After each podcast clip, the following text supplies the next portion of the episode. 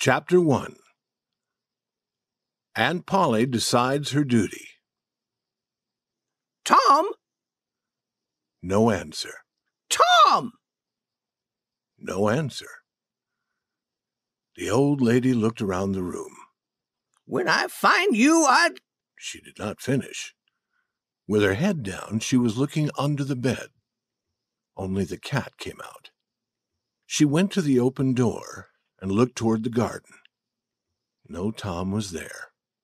She shouted. You, Tom! There was a little noise behind her. She turned and caught a small boy, stopping him before he could escape. What were you doing in that corner? Nothing. Nothing. What is that on your hands and face? I, I do not know, Aunt Polly. I know. You've been eating sweets. I have told you a hundred times not to eat those sweets. Her hand was raised in the air. It started down. It was very near. Oh, look behind you, Ain't. The old lady turned. The boy ran. In a moment he was up on the high board fence. Then he was on the far side of it. His Aunt Polly was surprised. Then she laughed a little. That boy, I never know what he will do next. And he knows that I do not want to hit him, but I should. And if he does not go to school this afternoon, I must make him work tomorrow. He does not like work, especially on Saturday when there is no school. He does not like work. All the other boys will be playing, but I must try to make him a good boy. He is my dead sister's son, and it is my duty. I must do my duty. Tom did not go to school, and he had a very happy afternoon. He came home late. He hurried to do his share of the evening work. His brother Sid had already finished his share. Sid was a quiet boy who had no adventures and also no troubles. While Tom sat eating, his Aunt Polly asked questions. She hoped to learn about his afternoon. Tom, was it warm in school? Yes, Aunt Polly. Did you wish to go swimming, Tom? Tom began to feel afraid. What did she know about this afternoon? No, Aunt Polly, not very much. She touched his shirt. It was dry. But Tom knew what she would touch next. He said quickly, But some of us put water on our heads because we were hot. My hair is not dry yet. He watched her face. Yes, she believed him. He was safe. And Aunt Polly was glad to believe that he had been good. The summer evenings were long. Tom walked along the street, whistling like a bird. Then he stopped whistling. He had met a stranger, a boy a little larger than he was. The boy's clothes were new and good, and he was wearing shoes. Tom would wear shoes and good clothes like these only to church on Sunday. Tom looked and looked. The boy's clothes seemed to become better and better, and his own clothes seemed to grow poorer. Neither boy spoke. If one moved, then the other moved. But they moved only to the side, in a circle. They remained face to face and eye to eye. Then Tom said, I can beat you. Try. I can. No, you can't. Yes, I can. No, you can't. I can. You can't. Can. Can't. A moment of quiet. Then Tom said, I could beat you with one hand. Do it. You say you can do it. That hat. Hit it off my head if you can. I will. You are afraid. I'm not afraid. You are. I'm not. You are. More moving in a circle. Now they were shoulder to shoulder, each trying to make the other fall back. And then suddenly they were rolling in the dust. Each pulled at the other's hair, and each hit the other's nose. And now through the dust Tom appeared, sitting on the new boy, beating him with hard, closed hands. Have you had enough? said he. The boy tried to get free. He was weeping with anger. Have you had enough? Then the new boy said, Enough. Tom let him stand up and walk away. But as soon as Tom turned, the new boy threw a stone, hitting Tom's back. Therefore Tom followed him home and waited. The boy did not come out again. His mother came and said that Tom was a bad child. She told him to go home. It was late when Tom got there. Very quietly and carefully he entered through a window. But his aunt was waiting for him. She had learned from Sid about Tom's afternoon. Now she saw his clothes and knew that he had been fighting. She knew what she must do. Tom would work all day on Saturday. Chapter 2 Strong Desire Wise Action Saturday morning came. All the summer world was bright and full of life. Tom appeared in the front of the house with paint and a big brush. He looked at the fence, and all joy left him. A deep sadness settled upon his heart. The fence was long and high. He wet the brush and moved it along the top board. He did it again, and did it again. He looked at what he had done. The painted part was very, very small. The whole fence was very large. He sat down. He felt that he could not continue. Jim, a boy who worked for the family, came through the gate.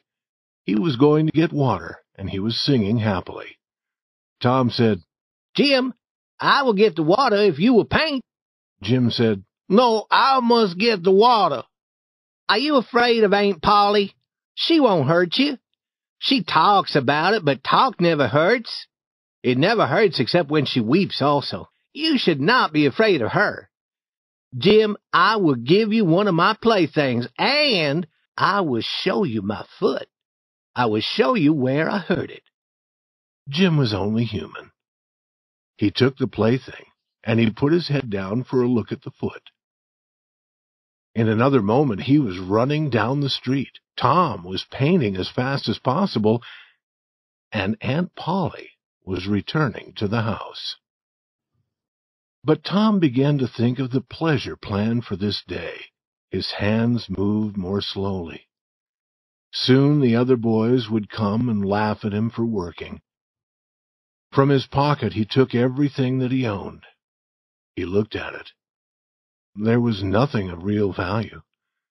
It was not enough to buy another boy's help. At this dark moment, a wonderful idea came to him. It was like a great bright light.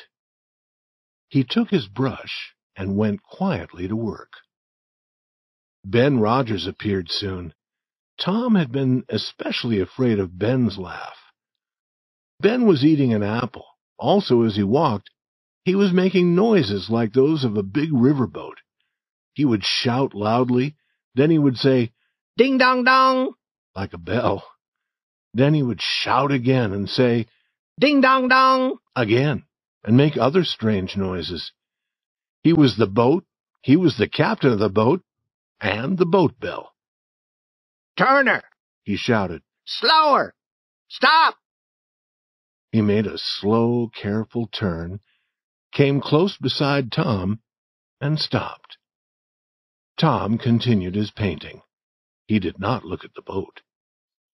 Ben said, Hello, you are in trouble.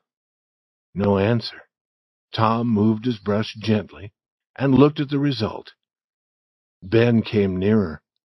Tom wished for the apple, but he did not turn from his work. Ben said, Hello, you must work, must you? Tom turned suddenly. Oh, Ben, is it you? I did not see you. I'm going swimming, I am. Do you wish you could go with me, or would you rather work? Tom said, What do you mean, work? That is work. Tom returned to his painting. It may be work and it may not be, but it is fine for Tom Sawyer.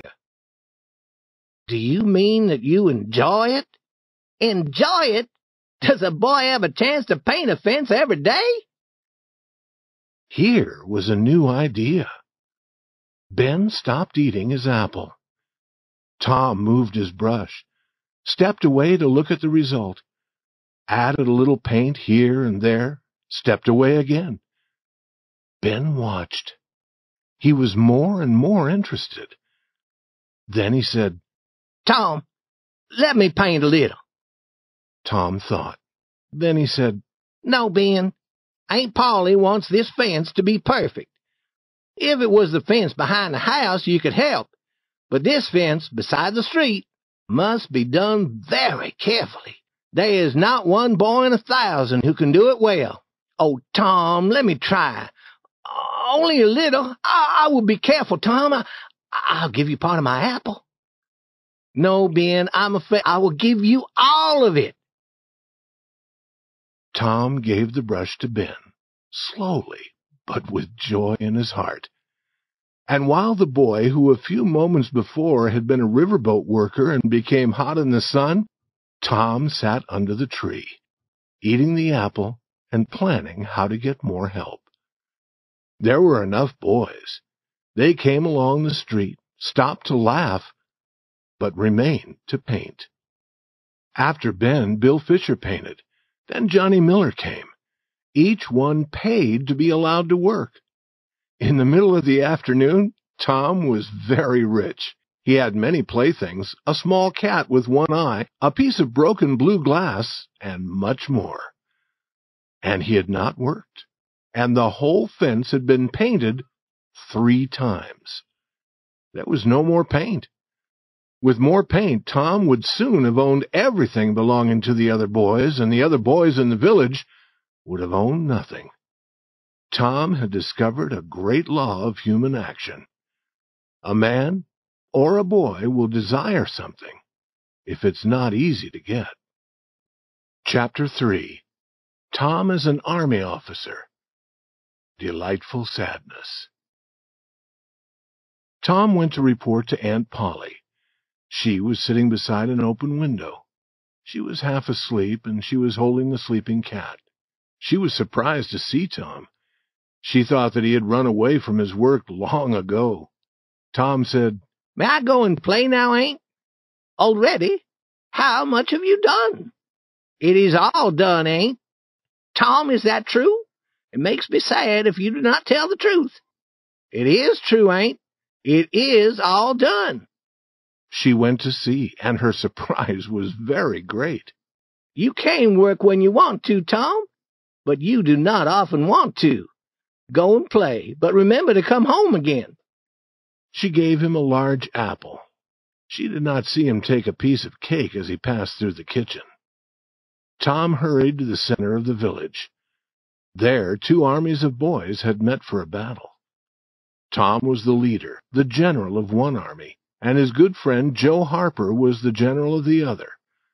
Tom and Joe did not fight. They sat together and sent their orders to the armies. When the battle was finished, they agreed to have another battle on another day. Then the armies marched away, and Tom started to go home alone. As he passed Jeff Thatcher's house, he saw a new girl in the garden. She had blue eyes and yellow hair. She was beautiful. Tom had loved a girl named Amy Lawrence. A week ago she had said that she loved him. He had been happy and proud, but now, in a moment, she was gone from his heart. He watched the new girl until she discovered him. Then he looked at other places, as if he had not seen her. Then he began to jump and dance and walk on his hands, so that she would continue to watch him. She walked toward the house, and Tom's heart was sad but she threw a flower over the fence. Then she was gone. Tom looked around. There was no person to see him. Slowly, he picked up the flower. He put it under his shirt, near his heart, and he stayed near the fence until darkness came. Then he went home to eat. He was full of joy. His aunt wondered why. Later that evening, his brother Sid was a bad boy. He took some sweets, but his aunt did not believe that Sid could be bad. She gave Tom the blow that she should have given to Sid. She learned the truth later and was sorry, but she said nothing to Tom. Therefore, Tom was very sorry for himself. He began to wish that he would die. She would feel sorry then. He could see himself being carried home from the river, dead, his hair wet, his troubles past. He went out into the darkness and went to the river. It would be good to drown, if he could drown without pain. He thought of his flower, and took it from inside his shirt. Would the new girl be sad if he died? Would she put her arms around him? Or would she turn coldly away? This picture brought him much delightful suffering. He kept it a long time in his mind. Then he started home. He stopped near the Thatcher house. There was a light in one window. Was that the new girl's room? He lay down on the ground below the window, with her flower in his hands. He would lie there and die in the cold. In the morning she would look out the window and see him. The window opened suddenly. He heard the voice of a woman who worked for the Thatchers. She threw water out of the window and it fell on him. Tom jumped up and ran. Sid opened his eyes and saw Tom, ready for bed, looking at his wet clothes. Tom's wild eyes made Sid afraid. He did not dare to speak. But he would remember and tell his aunt. Chapter 4 Going to Sunday School The sun rose upon a quiet world and looked warmly down upon the peaceful village. The family began the day by praying together. Then Tom did his Sunday studying. He was trying to learn some words from the Bible. Sid had already finished his studying, but Tom was slow. His mind was busy with other things. Tom was learning five verses. Some verses are long and some are short. Tom had found five short verses. Aunt Polly's daughter Mary helped him, and after a time he could say the verses without looking at the book. Mary gave him a knife for studying so well. It was not a good knife, but it was a knife. Tom was deeply delighted. Then Mary helped him to dress in his Sunday clothes. He hoped that she would forget his shoes, but she did not.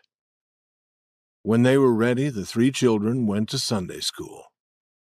With his whole heart, Tom wished not to go. Mary and Sid enjoyed going.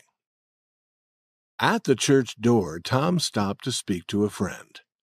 Billy, do you have a yellow ticket? Yes. Will you sell it to me? What will you pay for it? Tom offered enough and received the ticket. Then Tom stopped other boys and bought more tickets, some red and some blue. He was busy with his buying for about ten minutes. Then he went into the church. These tickets were given for learning the Bible verses. A blue ticket was given for two verses. A red ticket was equal to ten blue tickets. A yellow ticket was equal to ten red tickets and for 10 yellow tickets for learning 2,000 verses, the Sunday school teacher gave the student a Bible. It was a wonderful day when a boy or girl received one of those Bibles. Perhaps Tom did not want the Bible, but he did want the wonderful experience of receiving it. Now, children, the teacher said, Sit up as straight as possible and listen. That is what good little boys and girls should do. While the teacher was talking, three gentlemen and a lady entered the church.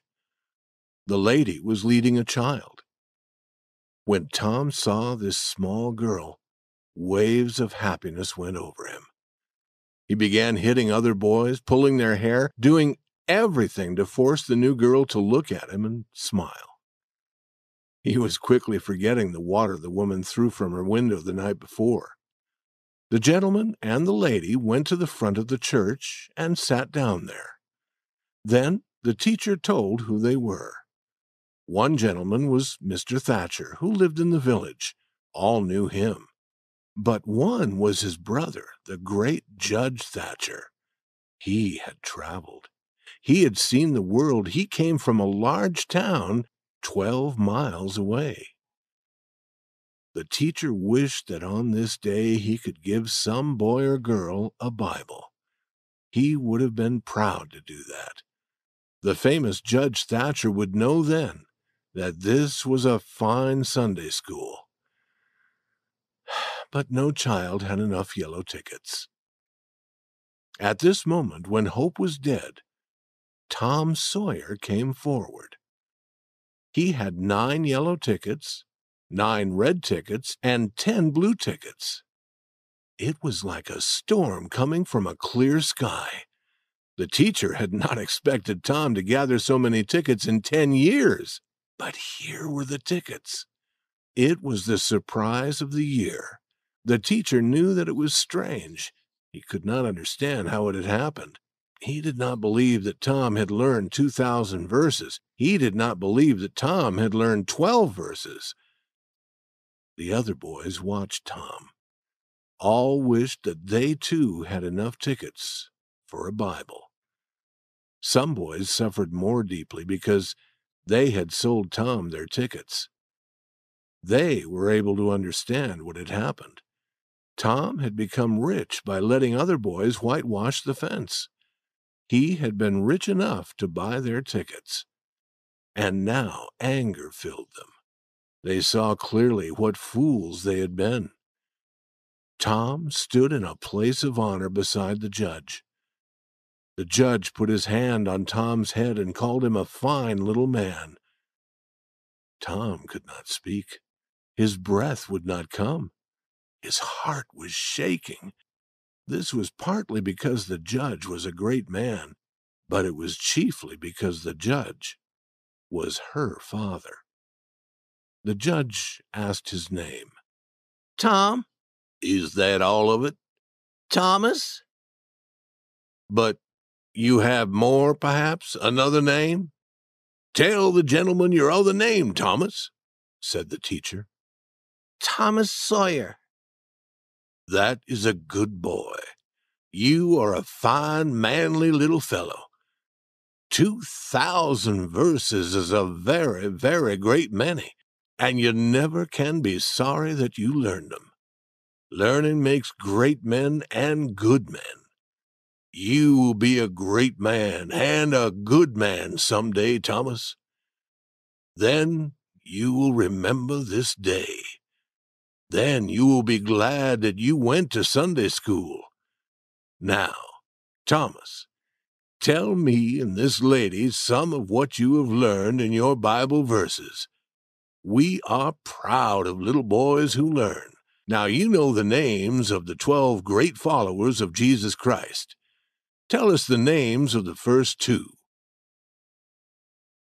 Tom's face became red, and he looked down at his feet.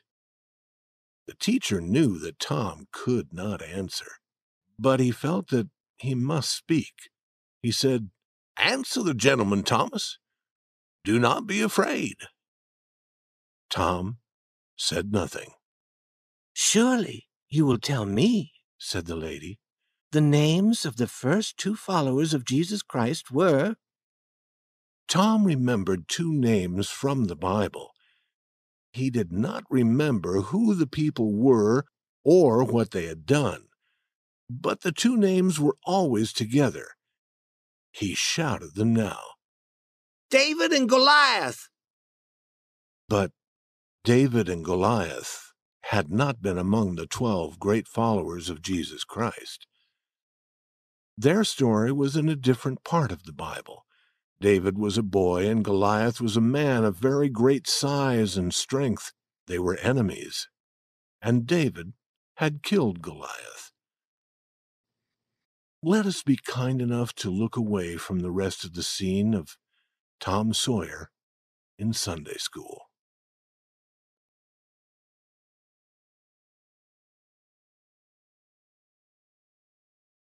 Chapter 5 In Church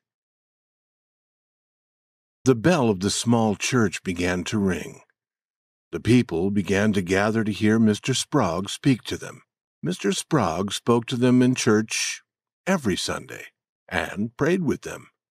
The Sunday school children now sat with their fathers and mothers, who would try to keep them quiet.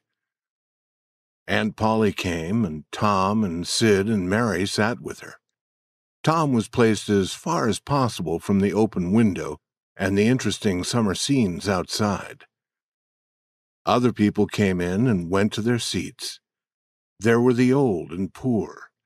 There were the middle aged. There were the pretty girls in bright summer clothes and the young men with their eyes following the girls. There was Mrs. Douglas, whose husband died. She was rich and good hearted and she lived in the big house on Cardiff Hill. There was Mufferson, the good boy of the village. He came to church with his mother. All the other mothers talked of his goodness.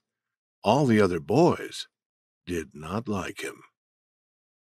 Now the bell was heard again, and then the church became very quiet. They were ready to begin. They began with a song, after the song, Mr. Sprague read a very long list of meetings to come in the following week. Then he prayed. He prayed for many things and for many people. He prayed for the church and for the little children of the church and for the other churches of the village and for the village and then for the whole country and for the government and then for people of far off countries. Tom did not enjoy hearing Mr. Sprague pray, but he knew he must remain quiet. While Mr. Sprague prayed, a flying bug stopped on the back of the seat in front of Tom. It moved its front legs together, one over the other. It put them around its head and seemed to pull until Tom thought the head would separate from the body. It used its back legs to clean its wings, and it did all this slowly as if knowing that it was safe. And indeed, it was safe. Tom did not dare to reach for it. He believed that his soul would be destroyed suddenly if he did such a thing while Mr. Sprague was praying. But with the last words, his hand began to move forward. When the last word came, the bug was in his hand. But his aunt saw this she told him to let the bug fly away. Then Mr. Sprague began a longer talk. He read the words he was saying, and Tom counted the pages as he turned them. After church, Tom always knew how many pages there had been. He did not often know what had been said. But this morning, Tom was interested for a little while. Mr. Sprague talked about future peace in the world. The strong and powerful nations, he said, would be friends of the weak. The strong, he said, would be like a strong wild animal of the forest. The weak would be like a weak animal of the farm. But the strong animal would not hurt the weak animal. They would lie down beside each other, in peace. They would be so gentle and friendly that a little child could lead them. Tom wished to be that child. Then there was no more talk about animals. Again, Tom began to suffer. He remembered a valuable object that he carried, and he took it from his pocket. It was a large black bug in a small box. The bug quickly took a painful hold on Tom's finger. The next moment, the bug was on the floor on its back, and Tom's finger was in his mouth. The bug lay there moving its legs, but it could not get on its feet again. Tom could not reach it, it was too far away, but he watched it. Other people, also not interested in Mr. Sprague's words, found pleasure in watching the bug. Then a dog entered the church. He was sad at heart. He wanted some new, different thing to do. He saw the large black bug, and his tail lifted and moved a little happily. He looked at the bug carefully, walked around it, put his nose nearer, lay down with the bug between his front feet, and began to sleep. His head moved down. It touched the bug, and the bug took a painful hold on his nose. The dog cried loudly, shaking his head, and the bug fell again on the floor, on its back. People sitting near were laughing gently with their faces covered. Tom was completely happy. The dog seemed like a fool, and perhaps felt like a fool. There was anger in his heart also. He went near the bug again and began jumping at it. Moving in a circle, he jumped again and again. Then he had had enough of jumping. He found a smaller bug and followed it for a while. Then he had had enough of the smaller bug. Forgetting the large black bug, he sat down on it. With a wild cry of pain, he went running around the church. The bug kept its hold. The dog ran across the front of the church and across the back. His cries grew louder and louder. Then he jumped into his owner's arms. His owner threw him out a low window. Then slowly the sound of his voice grew softer and was gone as he quickly ran away. Now all the people in the church had red faces and were trying not to laugh. Mr. Sprogg had stopped speaking. He began again, but it was not easy for him to continue. Here and there a laugh could be heard. All were glad when it was time to go home. Tom Sawyer went home quite happy. Church was a pleasure when something different happened. There was only one thing that he did not like. He was glad to let the dog play with his bug, but the dog should not have carried it away. Chapter 6 A Talk of Devils Happy Hours The next morning, Tom was very sad. This was the beginning of another week of slow suffering in school. He usually began this day wishing that there had been no Saturday and no Sunday. Because of them, school seemed more painful to him. He lay in bed thinking. If he were sick, he could stay home. He thought carefully about all the parts of his body, but he could discover no sickness. Then he looked at his foot. His foot had been hurt. He had an idea. He began to cry as if with pain. But Sid, in his bed across the room, continued to sleep. Tom's voice grew louder. Now he seemed to feel real pain in his foot. No result from Sid. Tom said, Sid! Sid! and tried shaking him. This time the result was good. When Tom cried again, Sid sat up and looked at him. He said, Tom, what's wrong? No answer. Now Sid tried shaking Tom. Tom said, Oh, do not do that, Sid. It hurts me. I must call Aunt Polly. No, do not call her, he cried loudly again. Then he said, I will forget everything bad you have ever done to me, Sid, when I'm dead. Oh, Tom, are you dying? Give my Cat with one eye to that new girl and, and tell her. But Sid was gone. He ran to his aunt. Oh, Aunt Polly, Tom is dying. Dying? I can't believe it. But she ran. Her face was white with fear. At the bedside, she cried, Tom, Tom, what is wrong? It is my foot, ain't? Where I hurt it. The doctor must cut it off. The old lady sat down in a chair and laughed a little, then wept a little, then did both together. Feeling better, she said, Tom, you stop that and get out of bed. Tom stopped crying. And the pain stopped too. As he walked to school, he met Huckleberry Finn. Huckleberry's father was always drunk. None of the mothers in the village liked Huckleberry, but all the children liked him. They wished that they dared to be like him. Tom also wished he could be like Huckleberry. He had been ordered never to play with him. Therefore, he played with Huckleberry every time it was possible. Huckleberry was always dressed in old clothes. The clothes were always too big for him. His hat was full of holes. The bottom of his coat touched the ground. He came and went as he wished. He did not sleep in a bed. He did not sleep in a house. He did not go to school or to church. He could go swimming or fishing when and where he might choose. He was the first boy to wear no shoes in the early summer. He was the last boy to wear shoes in the early winter. He never washed. He had everything that any boy could desire.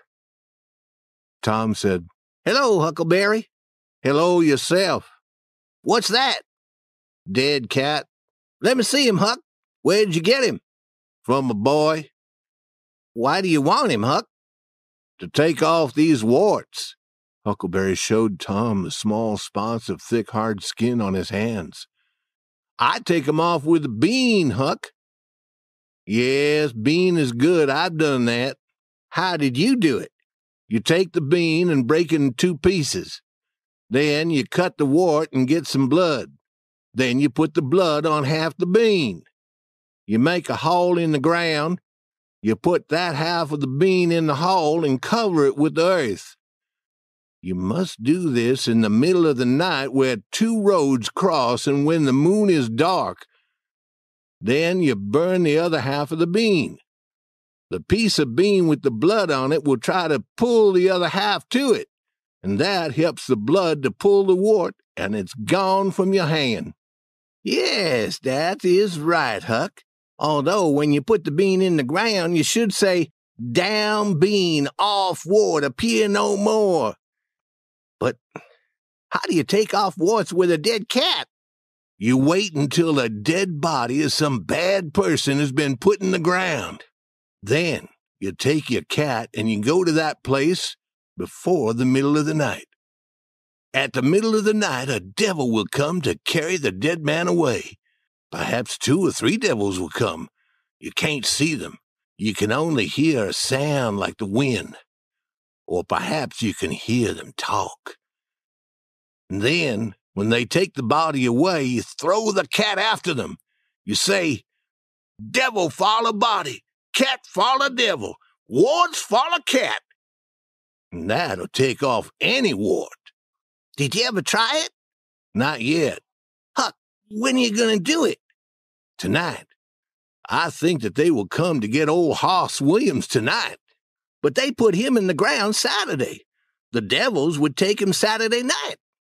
The devils can't come out until 12. At 12 on Saturday night, it is Sunday. Devils can't come on Sunday. I never thought of that. Let me go with you. If you won't be afraid. Afraid? Will you come to my house and call to me? Make a noise like a cat. Yes, but you answer. Another night I came to your house saying meow, meow like a cat, but you never answered, and your neighbor threw stones at me. Aunt Polly was watching me, but I will meow this time. Tom continued walking to school. He went in quickly and sat in his seat. The teacher looked at him. Thomas Sawyer! Tom knew that trouble was coming when his whole name was used. Why are you late again? Tom looked around the room. He saw the new girl. No girl sat in the seat beside her, and the girls sat in all the other seats on the girl's side of the room. He said, I stopped to talk with Huckleberry Finn. All the children looked at Tom. It was very foolish to say that to a teacher. Thomas Sawyer, I never heard more surprising words. Take off your coat. The teacher had a supply of thin branches cut from a tree. He used and broke several of these while beating Tom's back. Then he ordered, Go and sit with the girls. The new girl turned her back toward Tom. Then, after a short time, she turned toward him. And she saw an apple on the table in front of her. She moved it away. Tom gently moved it toward her. She moved it away again. Tom returned it.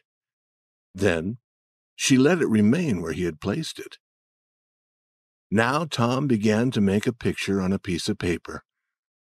He held one hand over it while he worked, and she could not see it. She tried to see. He seemed not to notice her interest. Then she said, Let me see. He showed her. It was a picture of a house. It was not good, but she thought it was. It is nice. Now make a man. The man was bigger than the house. It is beautiful. Now make me. He made a picture of another person. That is very nice. I wish I could make pictures. I would teach you at noon. Do you go home to eat? I will stay if you stay. Good. What is your name? Becky Thatcher. What is yours? Oh, I know. It is Thomas Sawyer. That is my name when they beat me. I am Tom when I am good. You call me Tom, will you? Yes.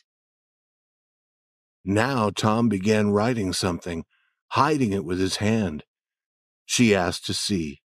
Oh, it, it is nothing. You don't want to see it. Yes, I do. You would tell what it is. I promise never to tell. Oh, you do not want to see. I will see. She put her small hand on his, and then Tom let her pull the writing away. She read these words I love you. Oh, you bad thing. And she hid his hand, but her face showed pleasure. At this moment, the boy felt a hand on his ear and a pull lifting him from the seat. He was returned to his usual seat. The whole school laughed. But although Tom's ear hurt, his heart was joyful. Heart Chapter 7 An Agreement is Made At noon, Tom ran to Becky and said softly in her ear, Start to go home with the others, and then return here. I will do the same. Soon both had returned. Now they were alone in the school. They sat together, and Tom put his hand on Becky's, guiding it. They made a picture of another house. Then they talked. Tom was filled with happiness. He said, Becky, were you ever engaged? What does that mean? Did you ever promise to marry any boy? No. Would you like to be engaged? What do you do? You tell a boy you will marry him. Then you kiss. That is all. It is easy. Why do you kiss? They always do that. Do you remember what I was writing? Yes. What was it? Shall I tell you? Yes, but not now. Tomorrow. No, now. I will say it quietly, Becky, close to your ear. He put his arm around her and he said the words quietly. Now, you tell me. She made him turn his face away. Then she came near. Her breath moved his hair as she said, I love you. Then she jumped away from him and ran around the seats, with Tom running after her. He caught her in a corner with her hands over her face, but her hands dropped. Tom kissed her and said, Now it is all finished, Becky. And always after this, you can't love any boy except me, or marry any boy except me. And you can't marry any girl but me. Certainly, that is part of it. And we will walk to school together because we are engaged. It is nice. I never heard of it before. Oh, it is fine. Me and Amy Lawrence. Why, The big eyes told him that he had said the wrong thing.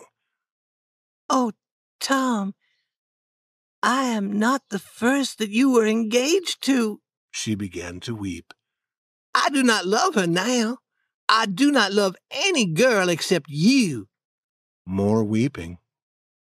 Tom took from his pocket the thing he valued most.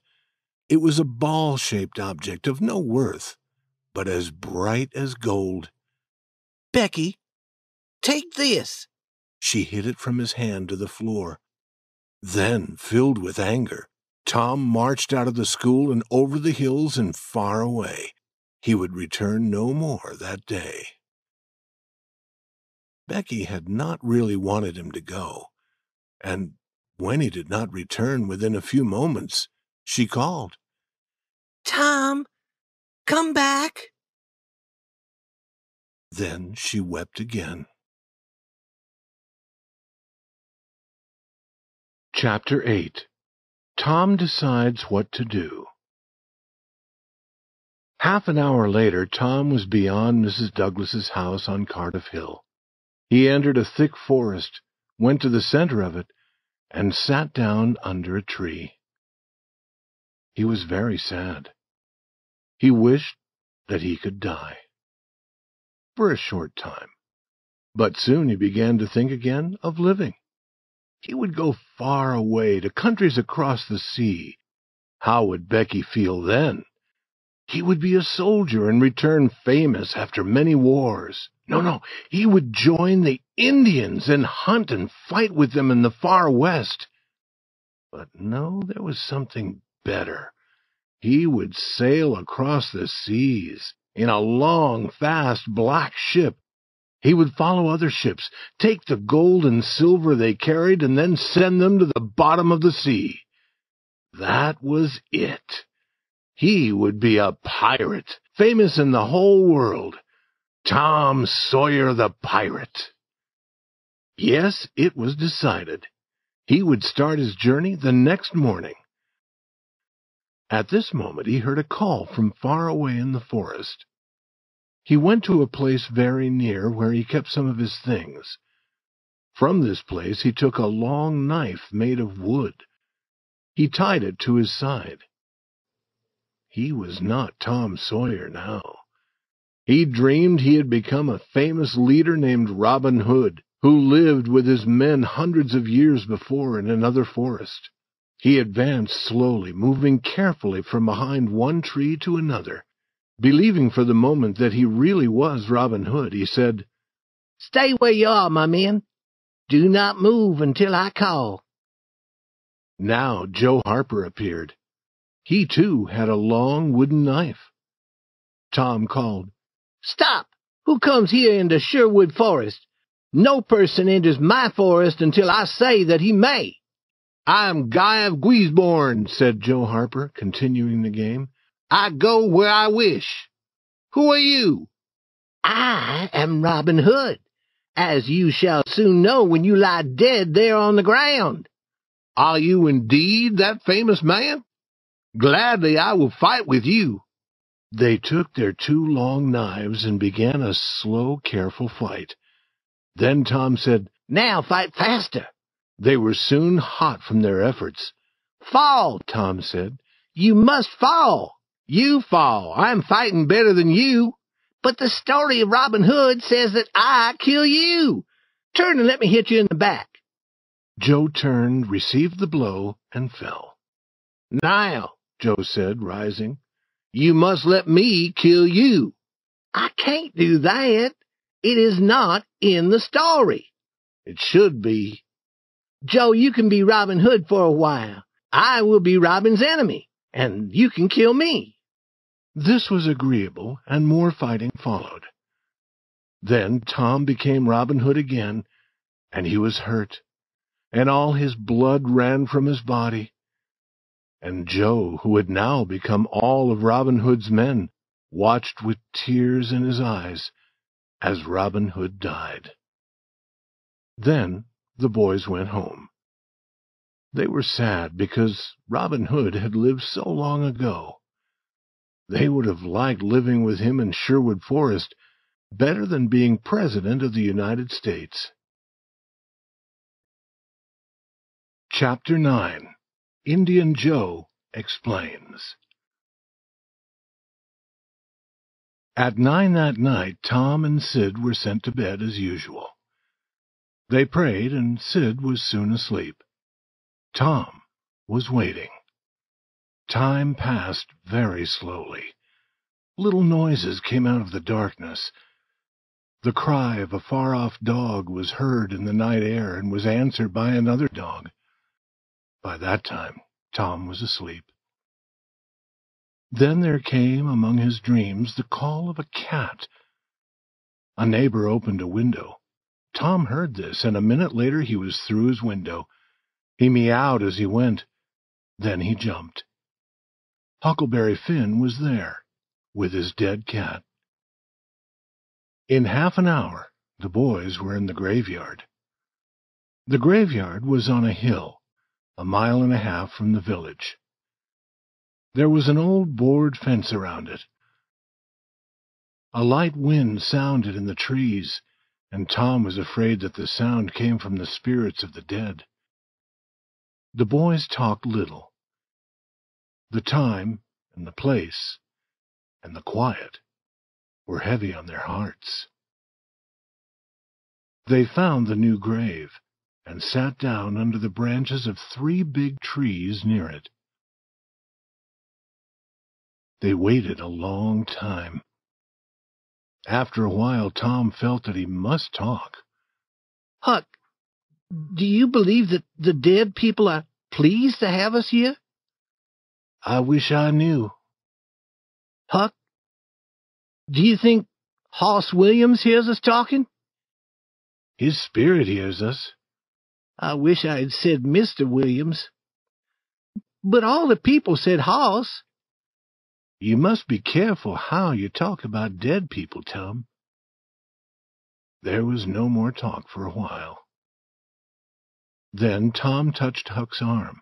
Did you hear it? There it is again. Now you hear it. The two held each other with fast beating hearts. Tom, they're coming. What shall we do? I do not know. Will they see us? Tom, they can see in the dark like cats. I wish I had not come. Oh, do not be afraid. We are doing nothing.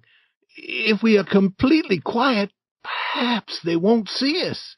I will try, Tom, but I'm shaken. Listen. The sound of voices came from the far end of the graveyard. Look. See there, said Tom. What is it? It is devil fire. Oh, Tom, this is very bad. Some dark shapes came near, carrying a light. Huckleberry said, shaking more, It is the devils, three of them. Tom, we are in great trouble. Can, can, can, can you pray? I will try. Tom began to pray. Tom, they are human. That is old Muff Potter's voice. He's drunk as usual. He won't see us. Huck, I know another voice. It is Indian Joe. Devils would be better than that half Indian. What do they want here? Then the boys were quiet, because the three men had arrived at the new grave. Here it is, said the third voice. In the light, the boys saw the face of young Dr. Robinson. He was so near that the boys could have touched him. Hurry, men, he said. The moon may appear from behind the clouds. The other two men began opening the grave. For a while no sound was heard except the sound of their work. Then they came to the box which contained the body. They opened it and lifted the body out of the box. The moon appeared, and the dead man's face could be seen. Potter held up a knife. Now, Doctor, the thing is ready, and here it stays unless you pay us five dollars more. You have your money, the doctor said. You and your father once sent me to jail, Indian Joe said. Five years ago. Do you think I would forget? Now, you pay. The doctor hit him suddenly, and Indian Joe fell. Potter dropped his knife. You hit my friend, he said. He jumped at the doctor, and the two began fighting. Now Indian Joe was on his feet again. He picked up Potter's knife and began moving like a cat around and around the fighters. He was watching for a chance to strike the doctor. Suddenly the doctor was free. He picked up a board and used it to strike Potter, who fell quickly to the ground. At the same moment, Indian Joe saw his chance. The whole length of the knife went into the doctor's body. The doctor fell partly on Potter, covering Potter with his blood. Clouds covered the moon, and the two boys ran into the darkness. When the moon appeared again, Indian Joe was looking down at the two men lying on the ground. The doctor made some sounds that were not possible to understand, and then, after a long breath, he was quiet. The Indian said, Now that is finished. He put the knife in Potter's right hand. Then he sat down and waited. Soon Potter began to move. His hand closed on the knife. He looked at it and let it fall. Then he sat up and looked at the doctor's body. What happened, Joe? he said. It is a bad business, said Joe. Why did you do it? I... I never did it, Potter was shaking. I was drunk. I, I do not remember what happened. Did I do it, Joe? I never wanted to do it. He hit you, and then you did it. But you have always been good to me, Muff Potter. I won't tell. Oh, Joe, I, I will bless you for that as long as I live. And Potter began to weep. Hmm, this is no time for weeping. You go that way, and I will go this way. Move, now. Potter started running. Joe stood watching him. He forgets his knife because he is drunk. When he remembers, he will be afraid to return for it. Two or three minutes later, the dead doctor the body from the grave, the open box, were alone under the moon. The quiet was complete again. Chapter 10 The Promise The Result of Fear The two boys ran toward the village. They looked behind them, often afraid that they were being followed. After a while, they came to the edge of the village. There stood an old building which was not used. They ran through the open door and fell to the ground. Huckleberry, what do you think will happen now? If the doctor dies, they'll hang Indian Joe. Tom spoke. Who would tell about it? You and I? If we did, and if Indian Joe did not hang, he would kill us. I was thinking that, Huck. Let Muff Potter tell if he's fool enough. He's usually drunk enough. Tom continued to think. And then he said, Huck, Muff Potter does not know what happened. The doctor had hit him with that board. Huck, are you sure that you won't tell? Tom, we can't tell. You know that. Indian Joe would drown us like two cats if we told. Tom, we must promise never to tell. It must be a strong promise, with writing and blood. Tom agreed with all his heart. This idea was what must be done. It was deep and dark and fearful. This was the hour and the place to do it. He found a clean, broad piece of wood In his pocket he found something to write with. The moon was his light. Painfully he formed the words, Huck Finn and Tom Sawyer promise they will never tell about this, and they wish they may die in their footsteps if they ever tell. Then each boy cut a finger and signed in blood T.S. and H.F. Tom helped Huck to write his H and F. Then they made a hole in the ground near the wall of the building. They placed the piece of wood in the hole and covered it with earth. Now they were certain. Their mouths would never speak about what their eyes had seen. When Tom entered his house through his bedroom window, the night was almost gone. He took off his clothes very quietly and lay down. He believed happily that his aunt would never know that he had been away. But Sid was not asleep. The next morning his aunt gave him some food. Then she wept, and she asked him why he hurt her old heart. She wished to help him to be good. She tried and tried, but she could try no more. A thousand beatings would have been easier for Tom. He wept, he promised to be good, but he felt that she did not believe his promises. He went to school, and there the teacher beat him and Joe Harper because they had run away from school the day before. Then he went to his seat a hard object covered in paper was waiting for him there. He opened the paper. Inside was the bright, shining ball that looked like gold that he had given to Becky Thatcher. This was too much. Now his heart was broken.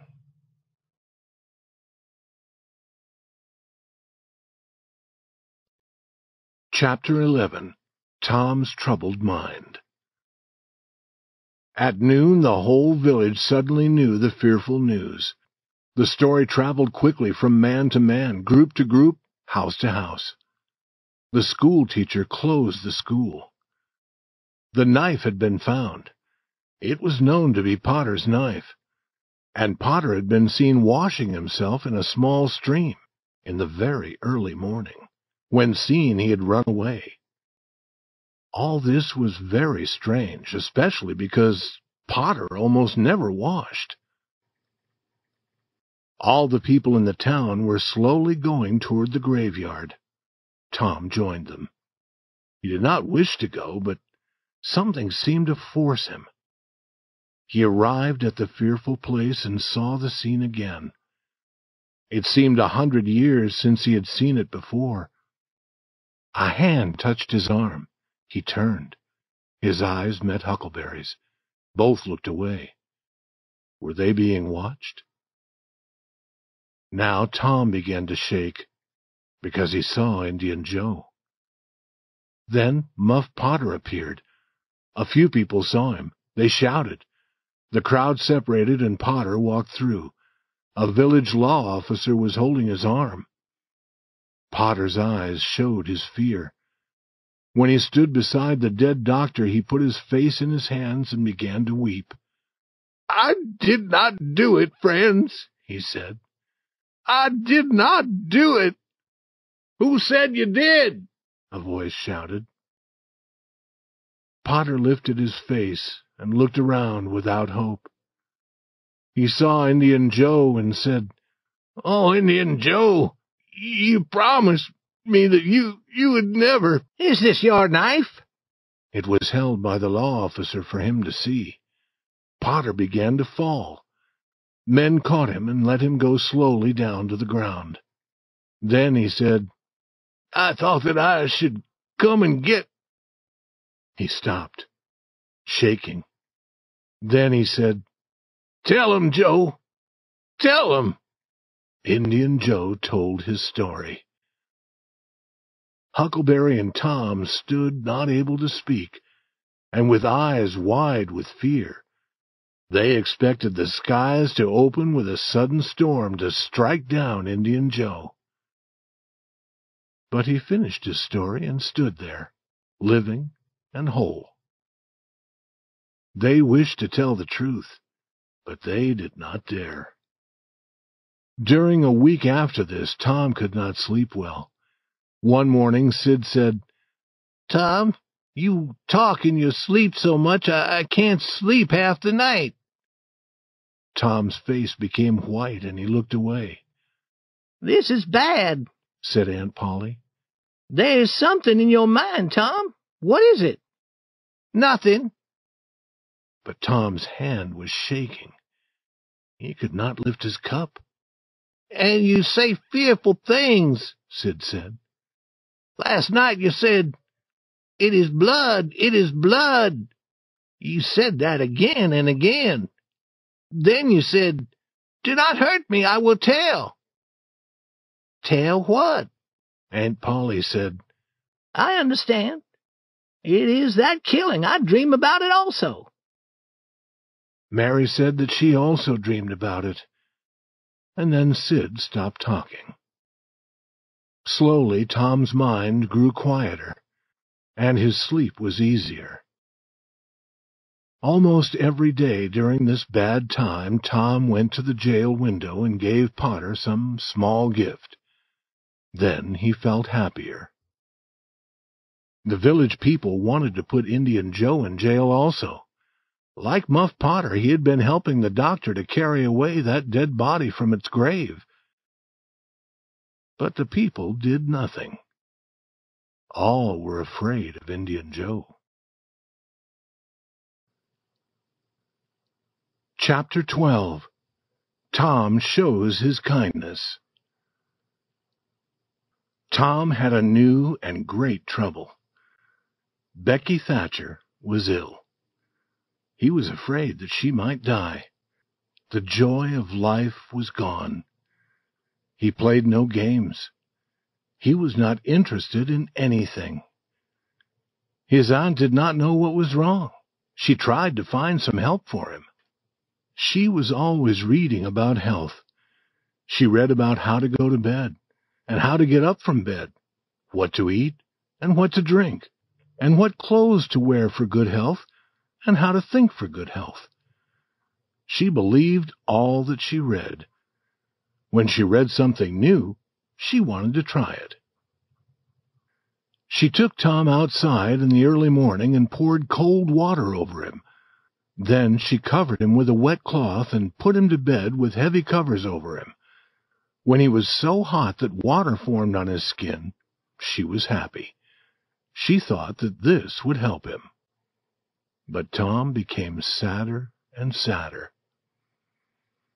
She tried pouring hot water over him instead of cold. She tried less food.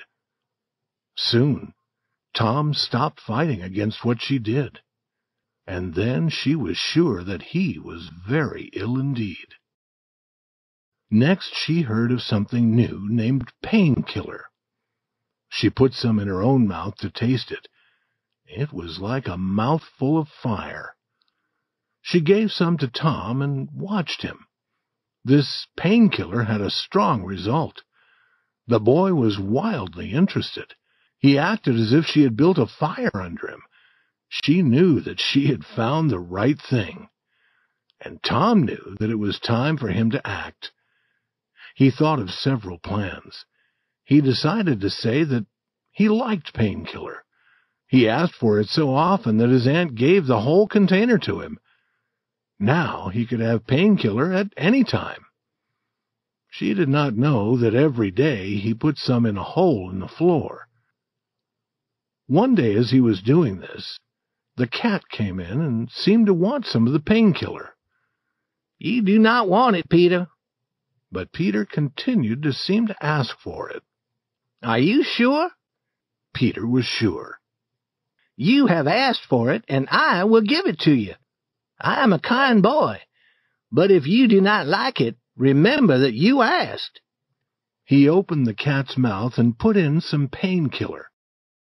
Peter jumped high into the air and cried a wild cry.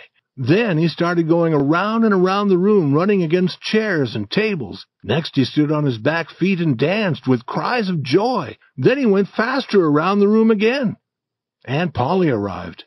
He rolled over and over and gave one last great cry and jumped through the open window. Tom was on the floor, weak from laughing. Tom, what's wrong with the cat? Cats always do that to show their joy. But Aunt Polly saw the painkiller. She knew what had happened. She caught Tom's ear and pulled him up, then hit him with her hand. Why did you do that to the cat? Because I'm sorry that he has no aunt to care for him. Has no aunt? Why do you say that? Because if he had an aunt, she would give him a drink that burned his mouth and not think of his feelings. She would say, if the drink was good for a human, it would be good for a cat. Aunt Polly thought, if it hurt a cat, it might hurt a boy also. She put her hand on Tom's head. I was trying to help you, and I was trying to help Peter, and it helped him. I never saw him move so fast. He was smiling at her now. Oh, Tom, I will not give you any more painkiller. Go to school and try to be a good boy.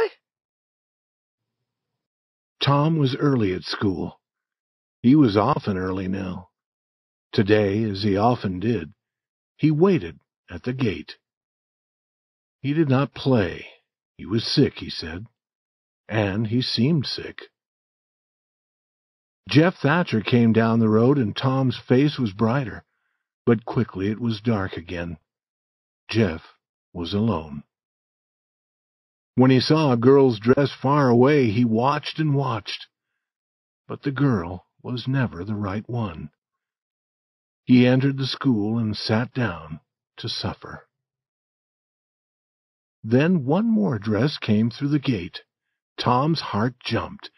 The next moment he was outside again, shouting, laughing, running after other boys, jumping over the fence, standing on his head. He was doing all this to make Becky Thatcher watch him. She never looked at him. Was it possible that she did not see him? He came running and shouting. He threw a boy's hat over the schoolhouse. He ran through a group of boys, and then he fell at her feet. She turned away with her nose raised high in the air. Some people always want other people to look at them. His face became red. He stood straight and walked quietly away. Chapter 13 The Young Pirates Tom had decided now. He was sad and without hope. He was a boy with no friends. No person loved him. He had tried to do what was right, but they would not let him. Yes, they were forcing him into a bad life. He could now choose nothing else. He had come far from the village. He heard the distant school bell, and he knew that he would never, never hear it again. Tears fell from his eyes. Here he met his best friend, Joe Harper. Joe's eyes were filled with anger and it was easy to see that there was a great and sad purpose in his heart.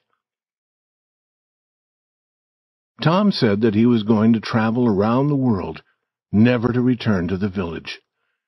He hoped that Joe would not forget him. And Joe had come to say the same to Tom. They were two souls with only one thought. Joe's mother had beaten him, but he had done nothing. She plainly wished him to go away. Therefore, he was going. He hoped that she would be happy now. He hoped that she would never be sorry about sending her boy into the cold world to suffer and die. The two boys walked together. They agreed to be like brothers. They would never separate until they died. They began to plan they decided to be pirates. Three miles south of the village there was an island in the river. The Mississippi River was a mile wide there. The island was long and not very wide, and it was covered with trees. No people lived on it, and few people lived on the river's shore near the island. It would be a good place for pirates. Then they met Huckleberry Finn, and he joined them. They talked, and then they separated. They would meet again beside the river two miles north of the village at twelve that night. Tom knew where they could find a small boat. They would take it. Each boy would bring food and other useful things if possible. Tom arrived with meat and a few other things. He stopped among the trees on a hill above the meeting place. There were many stars, and it was very quiet. The great river lay like an ocean at rest. Tom listened a moment, but the quiet was broken by no sound. Then he whistled gently. The whistle was answered from below. Tom whistled two more times and was answered again. Then a voice said, Who goes there? Tom Sawyer, the Black Pirate. Name your names. Huck Finn, the red-handed, and Joe Harper, the destroyer of the seas. Tom had taken these names from his best-loved books. Speak the word. Two voices spoke together. Blood! Blood! Tom went down the hill to join them. The destroyer of the seas had also brought meat, and Finn, the red-handed, had some tobacco. The black pirate said that they must also have fire. They went to a large riverboat that was near, and they took some of the fire burning there. They knew that there were no men on the boat. The boatmen were all in the village. But the boys moved very quietly and carefully. Pirates must be pirates. With Tom as captain of their ship, they left the shore and went into the middle of the river. From here, they let the moving river carry them along. They passed the distant village. Two or three lights showed where it was, peacefully sleeping. The black pirate stood in the boat looking for the last time at the scene of his early joys and later sufferings. He wished that his aunt could see him now, facing the fearful future with a smile on his lips. After two hours, their boat touched the island. There was an old sail in the boat. They spread this over their supplies under the trees. They would sleep in the open air, as pirates should. They built a fire and cooked some meat. It seemed wonderful to be eating in that wild, free manner in the forest, far from other people. They said that they would never return to a village or town again. After eating, they lay on the ground, talking. The fire lighted their faces and trees near them with a red light. Huck prepared to smoke some of his tobacco. Soon he was blowing out a cloud of smoke, and the other pirates were wishing that they could do the same. Huck said, What do pirates do? Tom said, Oh, they enjoy life. They follow other ships and catch them and burn them. They take the money from those ships and put it in a deep hole in the ground on the island. Then they kill the people on the ships. They carry the women to the island, said Joe. They do not kill the women. No, Tom agreed. Pirates are good. They do not kill the women, and the women are always beautiful. And their clothes are covered with gold and silver, said Joe. Whose clothes? said Huck. The pirates. Huck looked down at his clothes.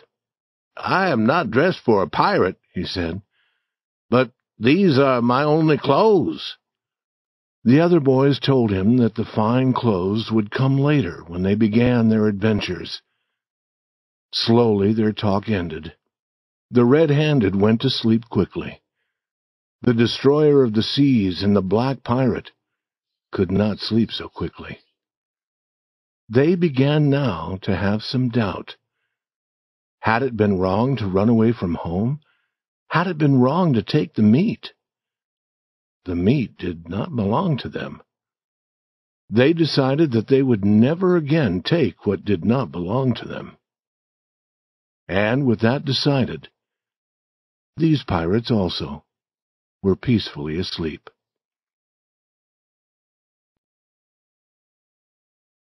Chapter 14 Island Life Tom Quietly Leaves Opening his eyes, Tom wondered where he was. He sat up and looked around. Then he remembered. It was cool, and the light was the gray color of early morning. There was a delightful feeling of rest and peace in the deep quiet of the forest. A thin blue breath of smoke rose from the fire. Joe and Huck were yet asleep. Now, far away, a bird called. Another answered. Slowly the cool gray of the morning changed to white. More sounds were heard. The life of the forest began to show itself to the watching boy. Bugs appeared and started their day's labors. Birds were making many noises now. A big bluebird stopped very near to Tom. It turned its head to one side and sat watching its strange new neighbors.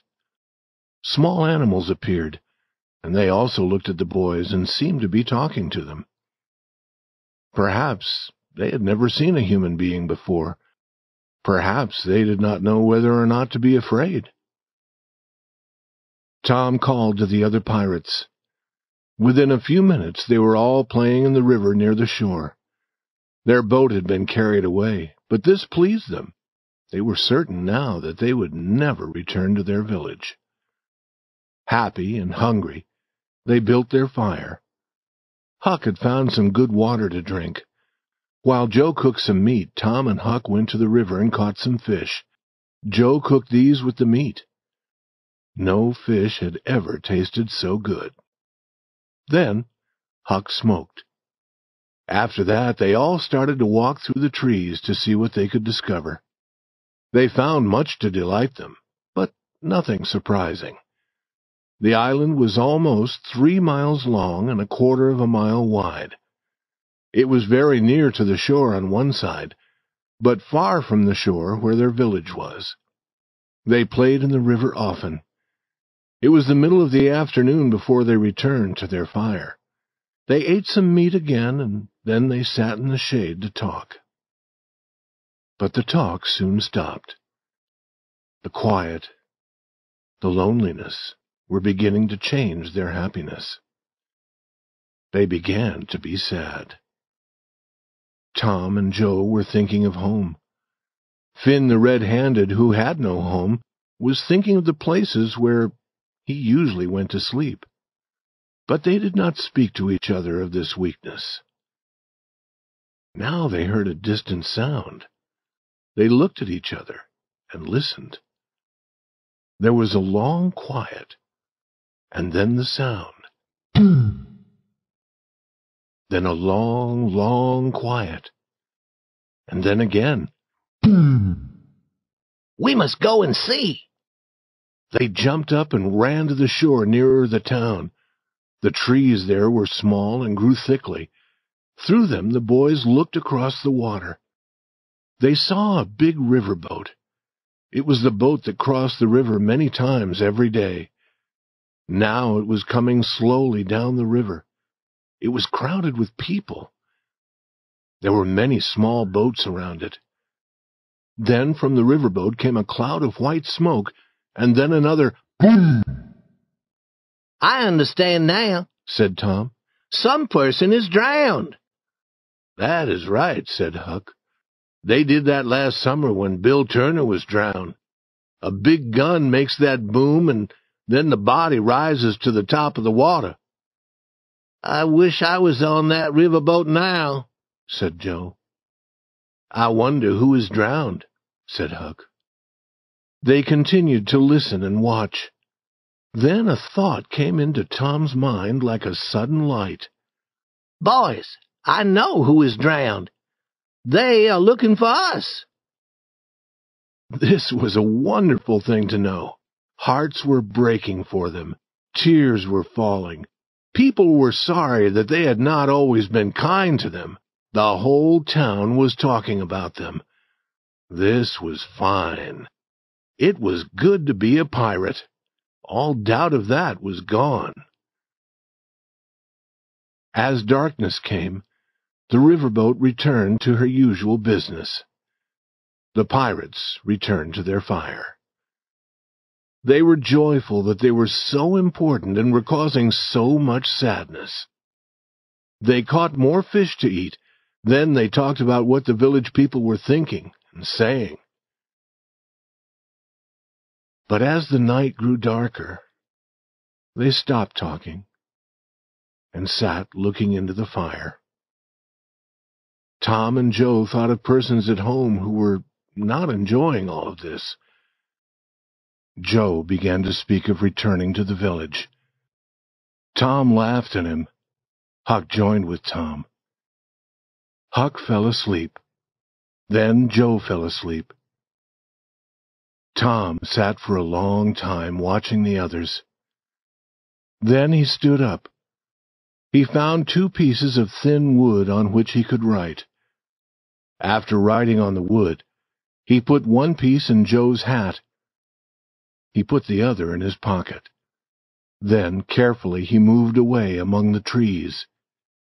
When he knew that they could not hear him, he began to run toward the river.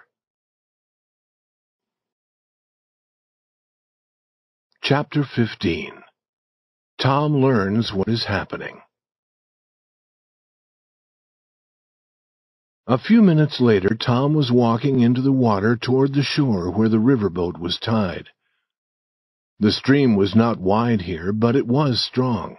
It carried Tom south, but after a while he arrived at the river's edge. He found a good place and pulled himself out of the water. He began walking north through the trees, near the shore. He arrived at an open area across the river from the village. The riverboat was lying near. Everything was quiet under the stars. Watching with both eyes, he entered the water again. There was a small boat tied behind the large boat. Soon he was pulling himself into the small boat. After a minute or two, he heard a bell. The riverboat began to move. He knew that this was the last time it would cross the river that night. Twelve minutes later, the boat stopped. Tom was quickly in the water again, swimming to the shore. Soon he had jumped over the fence behind his aunt's house. He looked through a window into a lighted room. There sat Aunt Polly, Sid, Mary, and Joe Harper's mother. They were talking. They were beside the bed, and the bed was between them and the door. Tom went to the door and opened it quietly. He thought that he might be able to go inside without being seen. He began moving carefully on his knees. I feel a wind. Is, that door open? said Aunt Polly. How strange. Many strange things are happening now. Sid, go and close the door. Quickly, Tom went under the bed. Sid did not see him. But, said Aunt Polly, he was not bad. He was only wild and full of life, like any young animal. He did not wish to do bad things, and no boy ever had a kinder heart. She began to weep. My Joe was the same. He was not really bad, and he was always kind, and now I shall never see him again. I am sorry for so many things. Only yesterday the cat. Weeping, Aunt Polly told about the cat and the painkiller. Tom was weeping a little now. He could hear Mary weeping also. Had he really always been a good boy? It was quite surprising to think this. But Now he was beginning to believe it. He wished to rush out from under the bed. He wished to fill his aunt with joy. But he remained still and listened. Their small boat had been found five or six miles down the river. Now, hope for them was gone. On Sunday, the whole village would pray in the church for the boys' souls. Mrs. Harper went home. Sid and Mary went to bed. Then Aunt Polly prayed for Tom. Her words and her old voice were filled with love. Tom's tears began falling again. Then she got into bed. She talked to herself, and she turned over again and again. Tom remained quiet for a long time, but at last she was still. Now the boy came out and looked down at her. He loved her, and he was very sorry for her. He took from his pocket the piece of wood with his writing on it. He placed it on a table. She would see it there in the morning. But then a new thought came to him. He considered it. His face grew bright. He put the wood into his pocket again. Then he kissed his aunt's lips and went out the door. He returned to the river and to the riverboat. There was a man who guarded the boat, but he would be sleeping. Tom knew that. It was easy to take the small boat. He got into it and moved it first up the river. Then he crossed to the other shore. He had often crossed the river in a small boat, and he knew how to do it. He considered taking the small boat to the island. A real pirate would keep the boat. But people would try to find it, and they might find the boys also. He got out of the boat and walked south along the shore. At daylight, he could look straight across the stream and see the island. He rested. Then he entered the water. Soon he was on the island. He heard Joe say, No, Tom is true, Huck. He will return. What has he been doing, I wonder? Here I am, cried Tom, stepping out from among the trees. In a short time they had caught more fish and were eating them. Tom told his adventures. Then Tom found a place in the shade. There he was able to sleep until noon.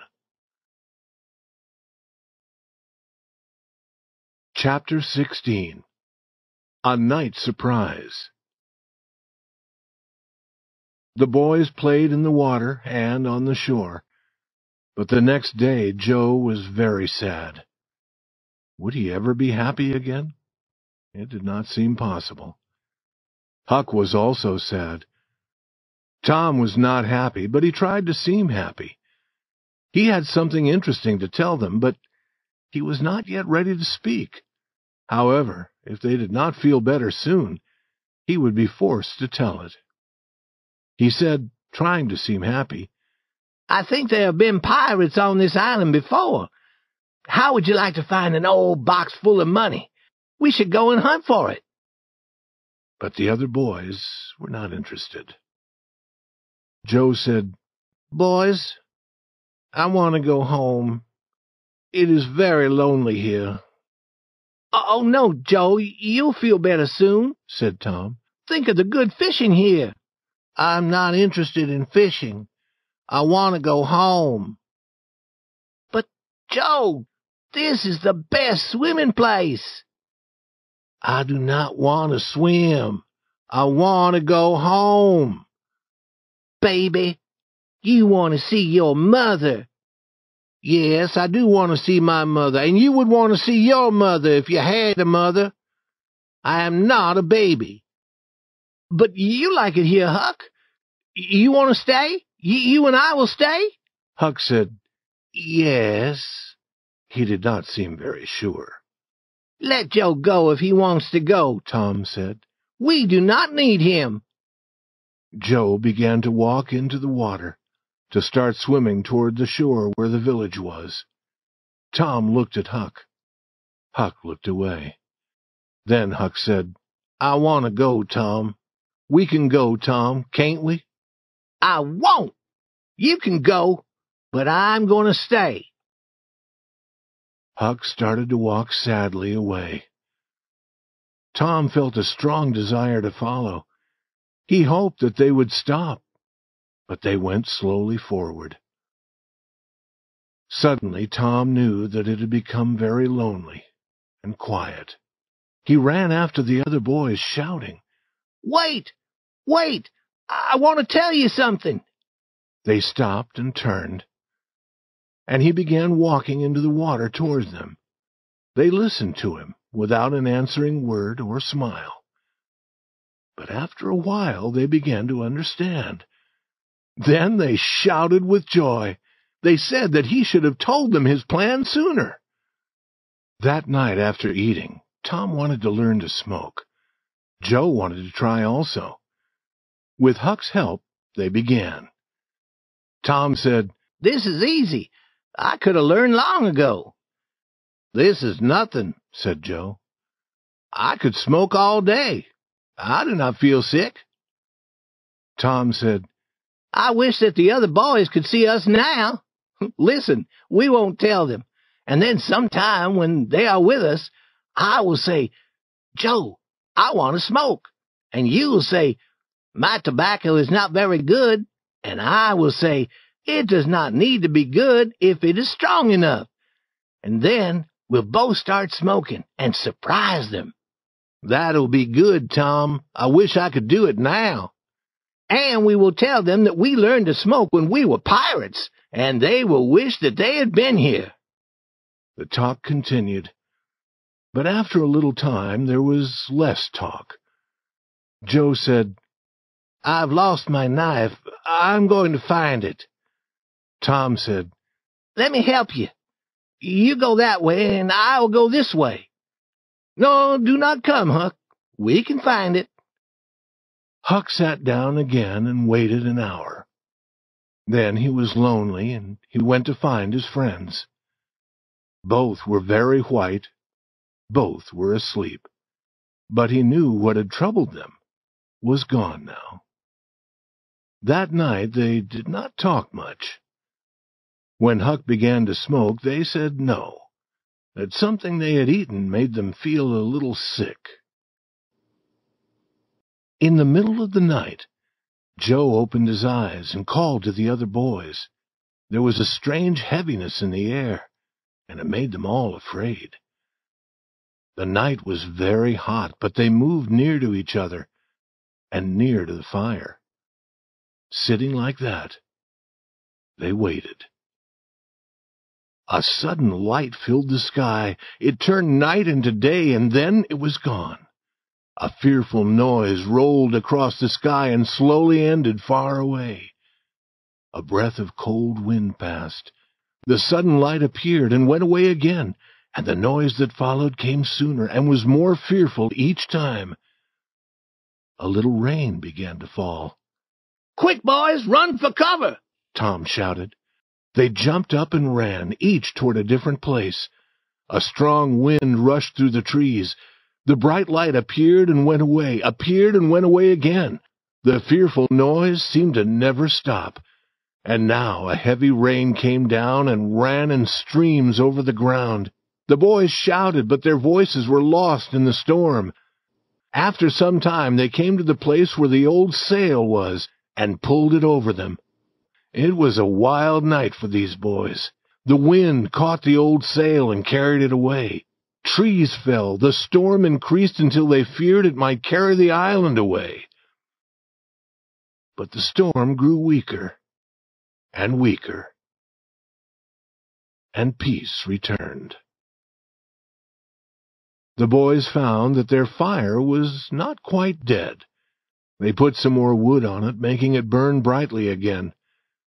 They found some of their meat and cooked it. Then they sat by their fire until morning, talking of the night's adventure, because there was no dry place for them to sleep. When the sun began to shine, they rested in its warm light near the shore. There they remained, sleeping, until the sun became too hot. Then they had something to eat again. The desire for home was now strong in all of them. Tom tried to find a new game to interest them. He found one. They were not pirates now. They were Indians, and had many fierce battles. However, when the day ended, they smoked together, as Indians always did to show that they were at peace.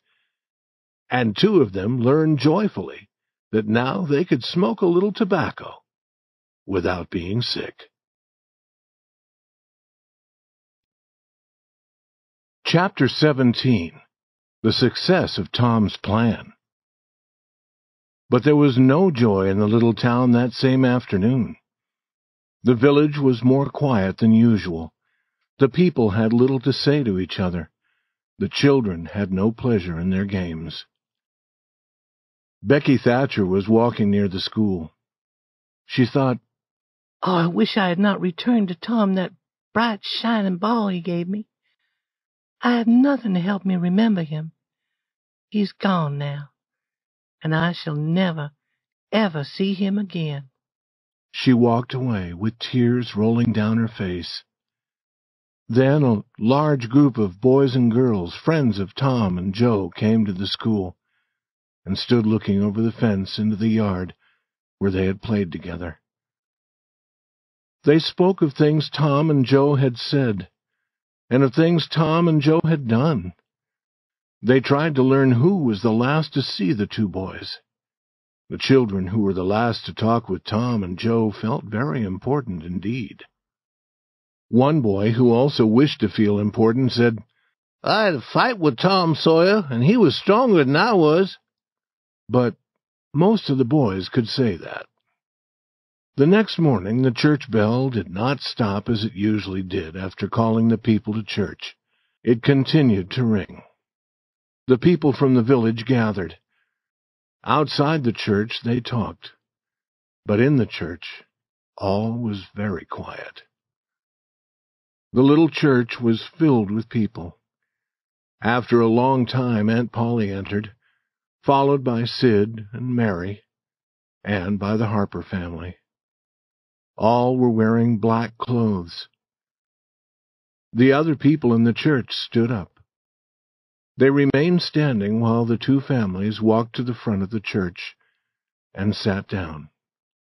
It was quiet again. All prayed, and then a song followed. Now the church leader began to talk of the boys. He told how good they had been. People were sorry to remember that they had not seen the truth earlier when they had thought that these boys were bad. Tears were falling from all eyes.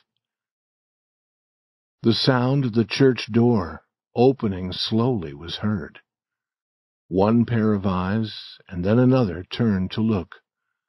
Then all in the church seemed to turn at the same time, and people rose and watched while the three dead boys walked to the front of the church. Tom was first, Joe next, and last came Huck. They had been listening to every word. Aunt Polly, Mary, and the Harpers put their arms around Tom and Joe. Huck stood alone, not knowing what to do. He started to move away, but Tom stopped him and said, Aunt Polly, this is not right. Some person must be glad to see Huck, and some person shall be. I am glad to see him, dear boy. She put her arms around him also, and now Huck felt more strange than before. Sing, and sing your best, cried the church leader. And all the people did sing. There had never been such singing in that church. Tom Sawyer, the pirate, knew that no moment in his life could be prouder than this.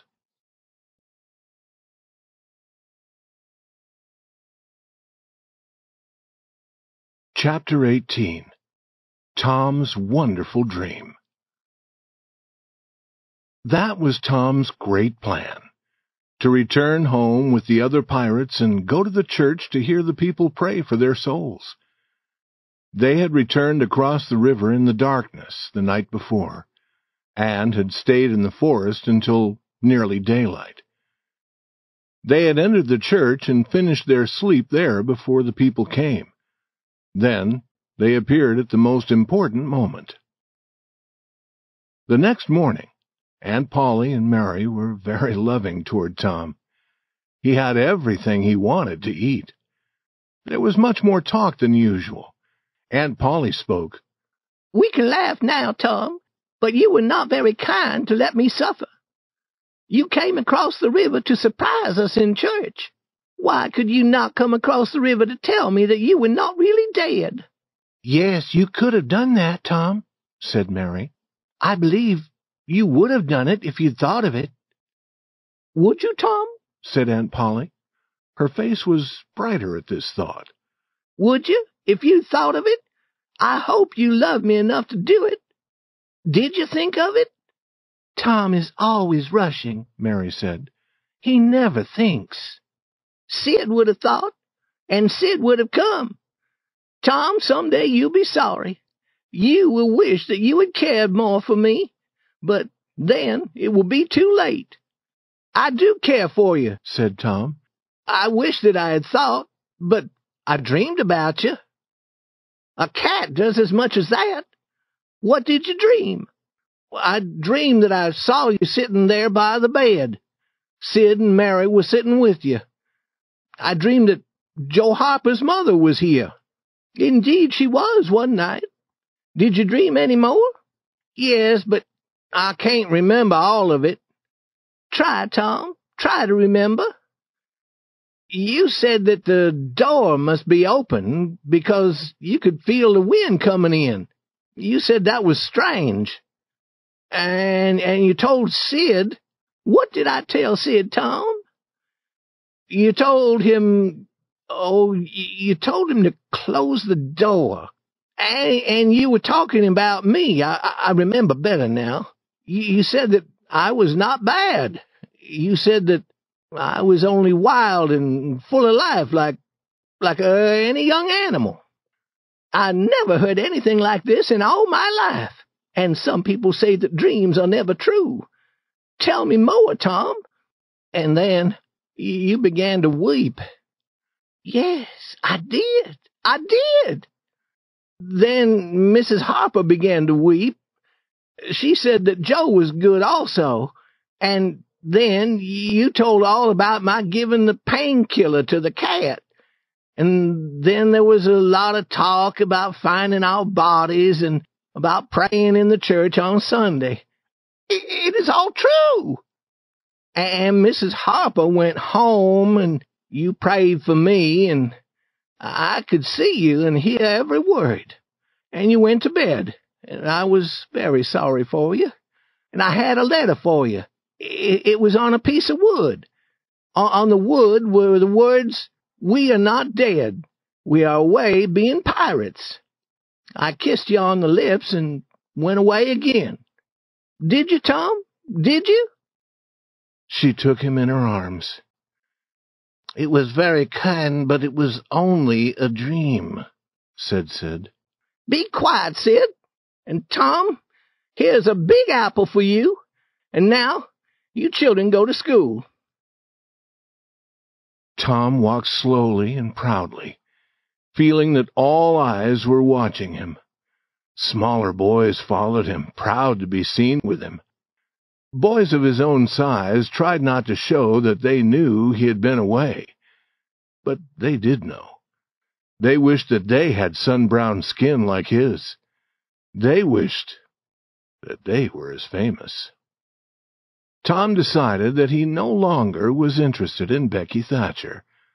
Being famous was enough pleasure for him. When Becky arrived at school, Tom seemed not to see her, but he saw her playing with other boys and girls.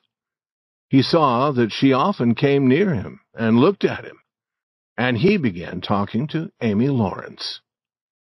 Becky tried to go away from him, but her feet would not do as she wished.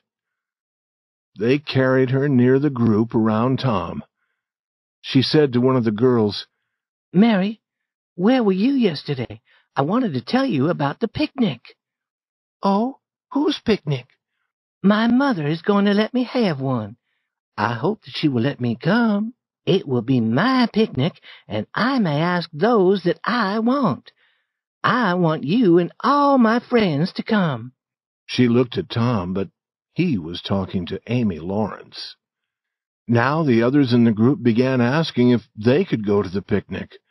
Soon all had asked except Tom and Amy. Tom turned away. Becky's legs were shaking and tears came to her eyes. She would not let the others see her sadness. She went away alone to think of what to do. When Tom saw her again, she and a boy named Alfred Temple were sitting together, looking at a book. Now Tom suddenly wanted to stop talking to Amy. He escaped from her and went to look again at Becky and Alfred Temple. And Becky seemed not to see Tom. But she saw him, and she saw that he was suffering and she was glad. That Alfred Temple, Tom thought. Alfred Temple in his fine clothes. I will catch you. I will take you. And he began hitting the air as if he were fighting with the other boy. At noon, Tom went home.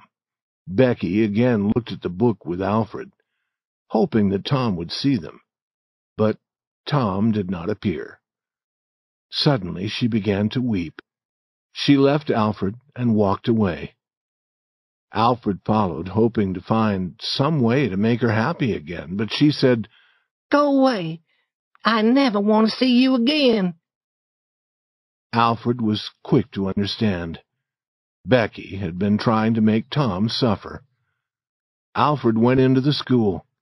He saw one of Tom's books and thought how he could hurt Tom. He opened the book to the page they were to study that afternoon. He destroyed the page in a manner that would make it seem that Tom had done it. Becky, looking in the window, saw him do it. She thought of telling Tom. Then she decided that she would not. She would let the school teacher beat Tom for what had happened to his book. Chapter 19 Tom tells the truth. Tom arrived at home feeling very sad, and his aunt's first words made him feel no better. Tom, I ought to beat you. Aunt Polly, what have I done? I went to see Mrs. Harper to tell her about your dream. Joe had already told her that you were here that night. Tom, I do not know what to think of a boy like you. I believed your story of your dream. I expected her to believe it. Why did you let me be such a fool? Aunt Polly, I wish I had not done it. I, I did not think. Oh, child, you never think. You never think of anything but yourself. You could think of enough to come here and laugh at our troubles. You could think to tell that story of a dream, but you could not think to save us from suffering. Aunt Polly, I, I know that it was bad, but I, I did not plan to be bad. And I did not come here that night to, to laugh at you. I came to tell you that we were not drowned. Uh, I did not want you to be sad. Tom, I would be thankful to believe that, but I doubt that you had such a thought. Yes, I, I did. I did. It is the truth. I wanted to save you from being sad. Then why did you not tell me, child? You began talking of Sunday and all the people praying for us in the church, and, and I began thinking about going there on Sunday. And I put my letter in my pocket and went away. What letter? The letter to tell you that we were pirates. I wish now that you had opened your eyes when I kissed you. Did you kiss me, Tom? Are you sure? Yes, I did, Aunt. Why did you kiss me? Because I loved you, and you were weeping in your sleep, and I was sorry. The words sounded like the truth. The old lady said, Kiss me again, Tom, and then go to school. When he was gone, she looked at his little coat. In the pocket she found his piece of wood with the writing on it. She read the words with tears falling from her eyes. Then she said, Now, I could forget anything bad that boy does. I could forget a million bad things.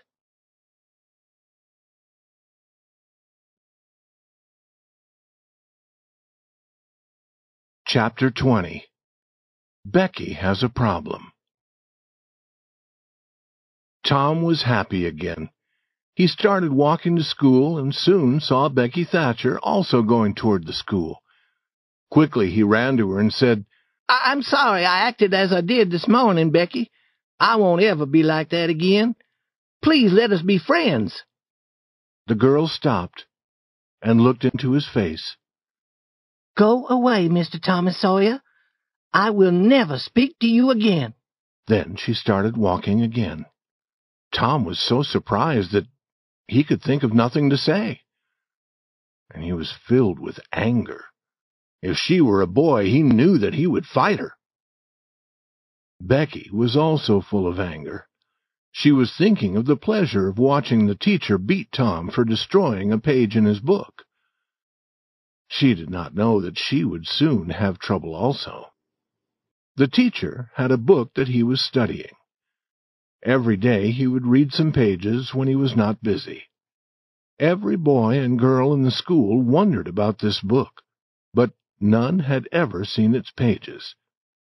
Now, as Becky passed the teacher's table, she saw the book. She opened it and began to look at it. Then Tom appeared at the door. Becky hurried to close the book. Her hand caught the page, and suddenly it was in two pieces. Becky began to weep. You were bad, Tom Sawyer, to come and watch me. And now you will tell the teacher, and he will beat me. And what shall I do? I have never been beaten in school. But I know what is going to happen to you. You wait, and you will see. Then, weeping, she ran outside. Tom said to himself, What a fool a girl is. What is a beating in school? that is nothing, and I will not tell who opened the book. The teacher will ask who did it.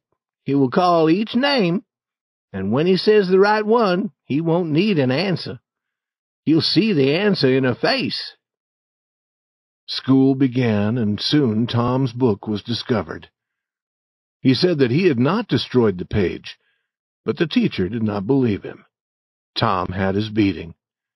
Becky watched, trying to feel happy about this. But she almost stood up to tell the truth about Alfred Temple. An hour passed. The boys and girls were all busy with their books. The teacher opened his book. Tom looked at Becky. He had seen small and hunted animals in the forest. Now Becky seemed like one of them. He wished that he could help her, but what could he do? The next moment the teacher stood before the school. Every eye turned away from his. All the boys and girls were afraid of him. He spoke. Who did this to my book? There was not a sound. Benjamin Rogers? No. Joe Harper? No. Amy Lawrence? No. Gracie Miller? No. The next name was Becky Thatcher. Tom was shaking from head to foot.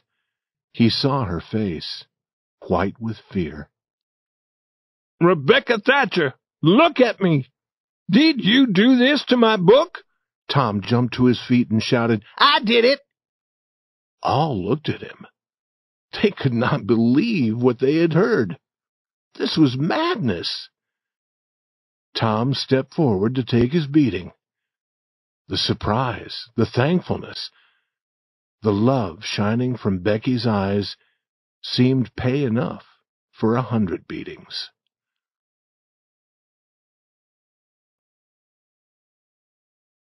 Chapter 21 Old Muff's Friend Summer had come. For several months there would be no school. Tom discovered that the days were too long. He did not have enough to do. He decided to make a record of everything that happened. But nothing happened during three days. He decided that a record would be of no value. Becky Thatcher had gone away. During the summer, she was living in another town with her father and her mother. The thought of the fearful killing in the graveyard was always in Tom's mind. It was like a pain that would not go away. Then Tom became sick. For two long weeks, Tom remained in bed without knowing what was happening in the village. He was very ill. He was interested in nothing. Then he seemed to be better. But after a day he was ill again. He was in bed for three more weeks. In the warm, sleepy village, something began to happen. A judge was coming to listen to the story of the killing in the graveyard. He would decide what to do about Muff Potter. Every person in the village talked of this.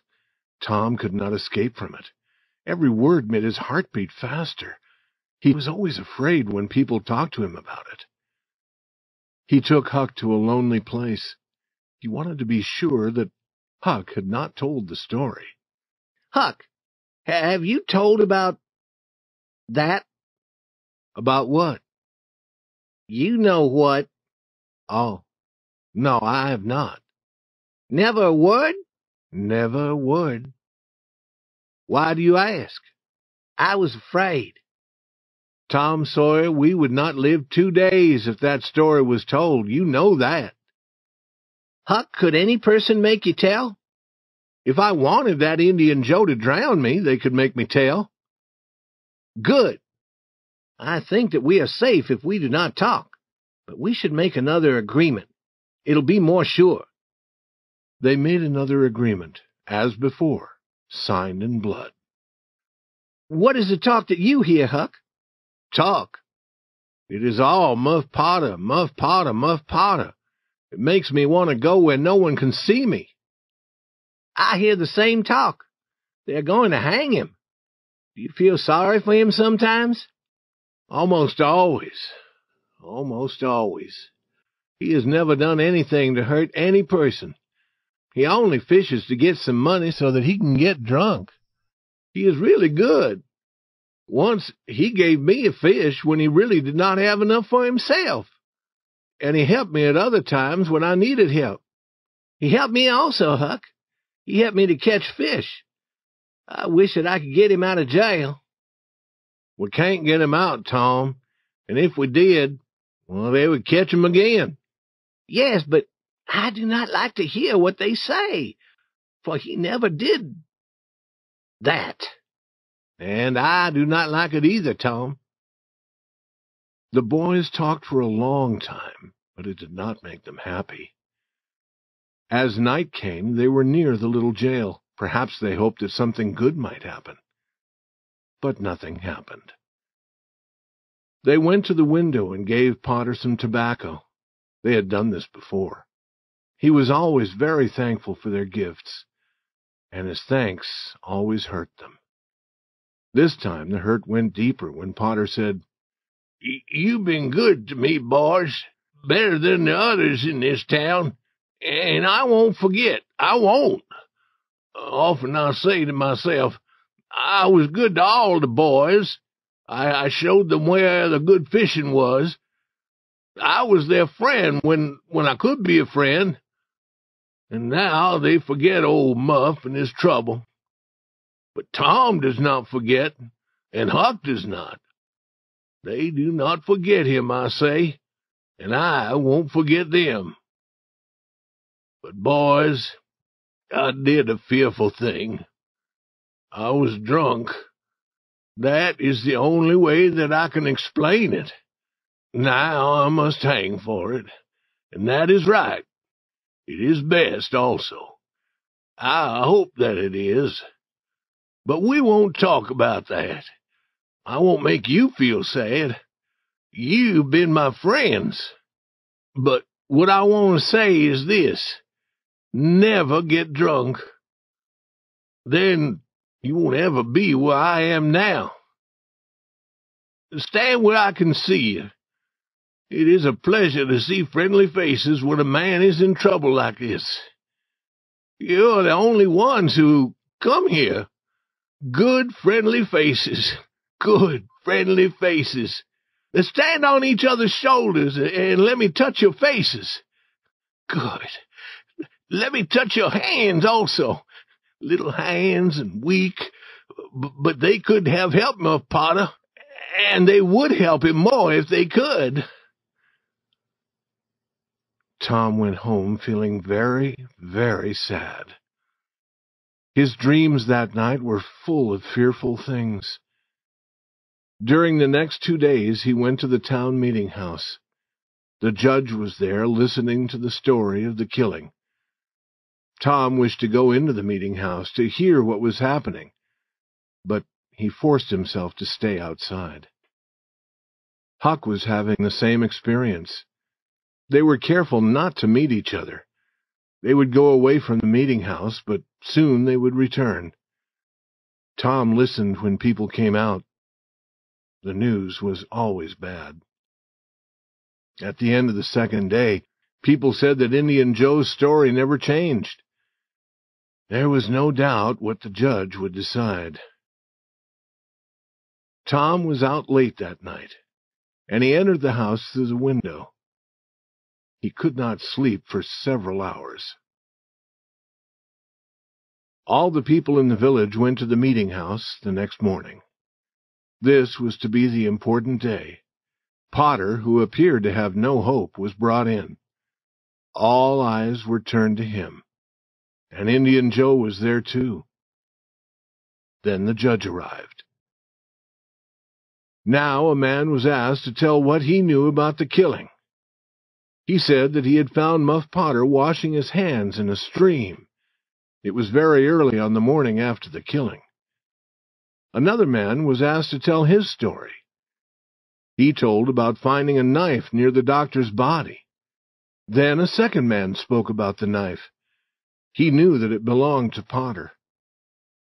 A man who had studied law sat beside Muff Potter. He was there to help Potter but he asked no questions as these men told their stories. It seemed strange. Was he not trying to prove that Potter had not killed the doctor?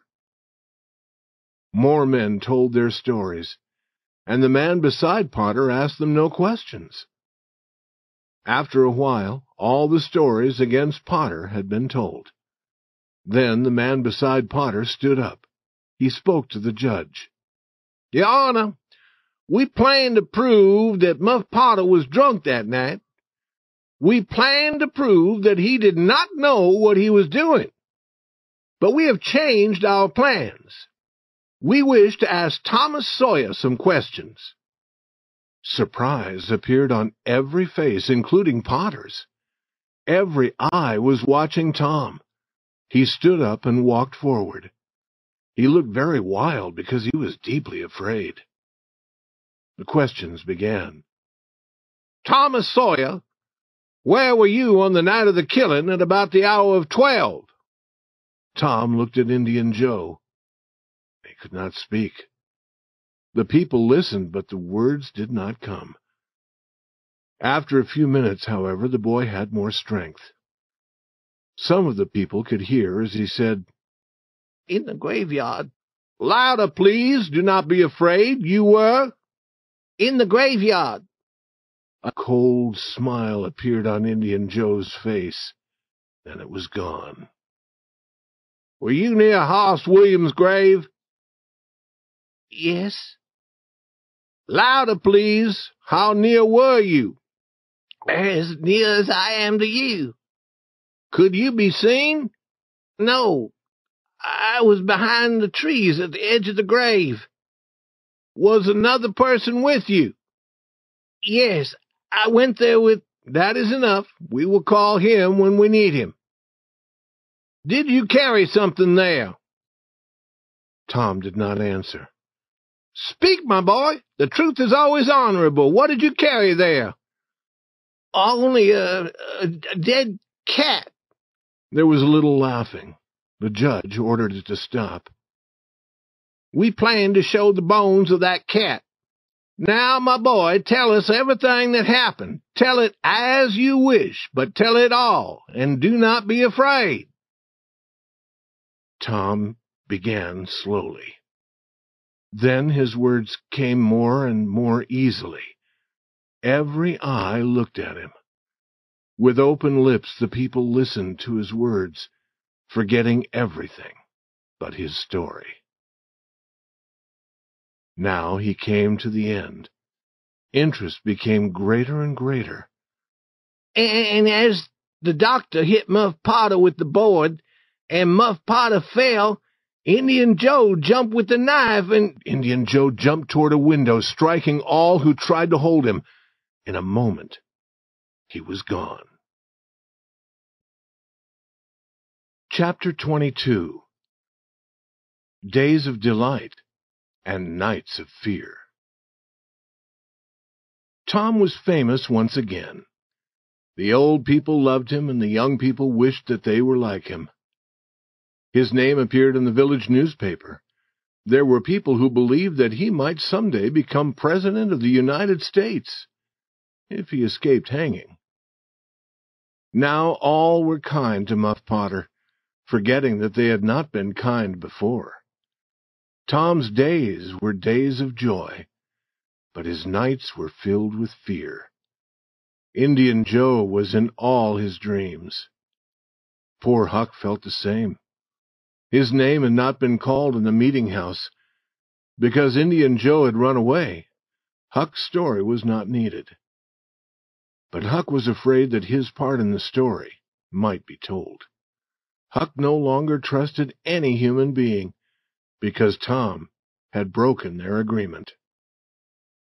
Every day Muff Potter's thanks made Tom glad that he had told his story.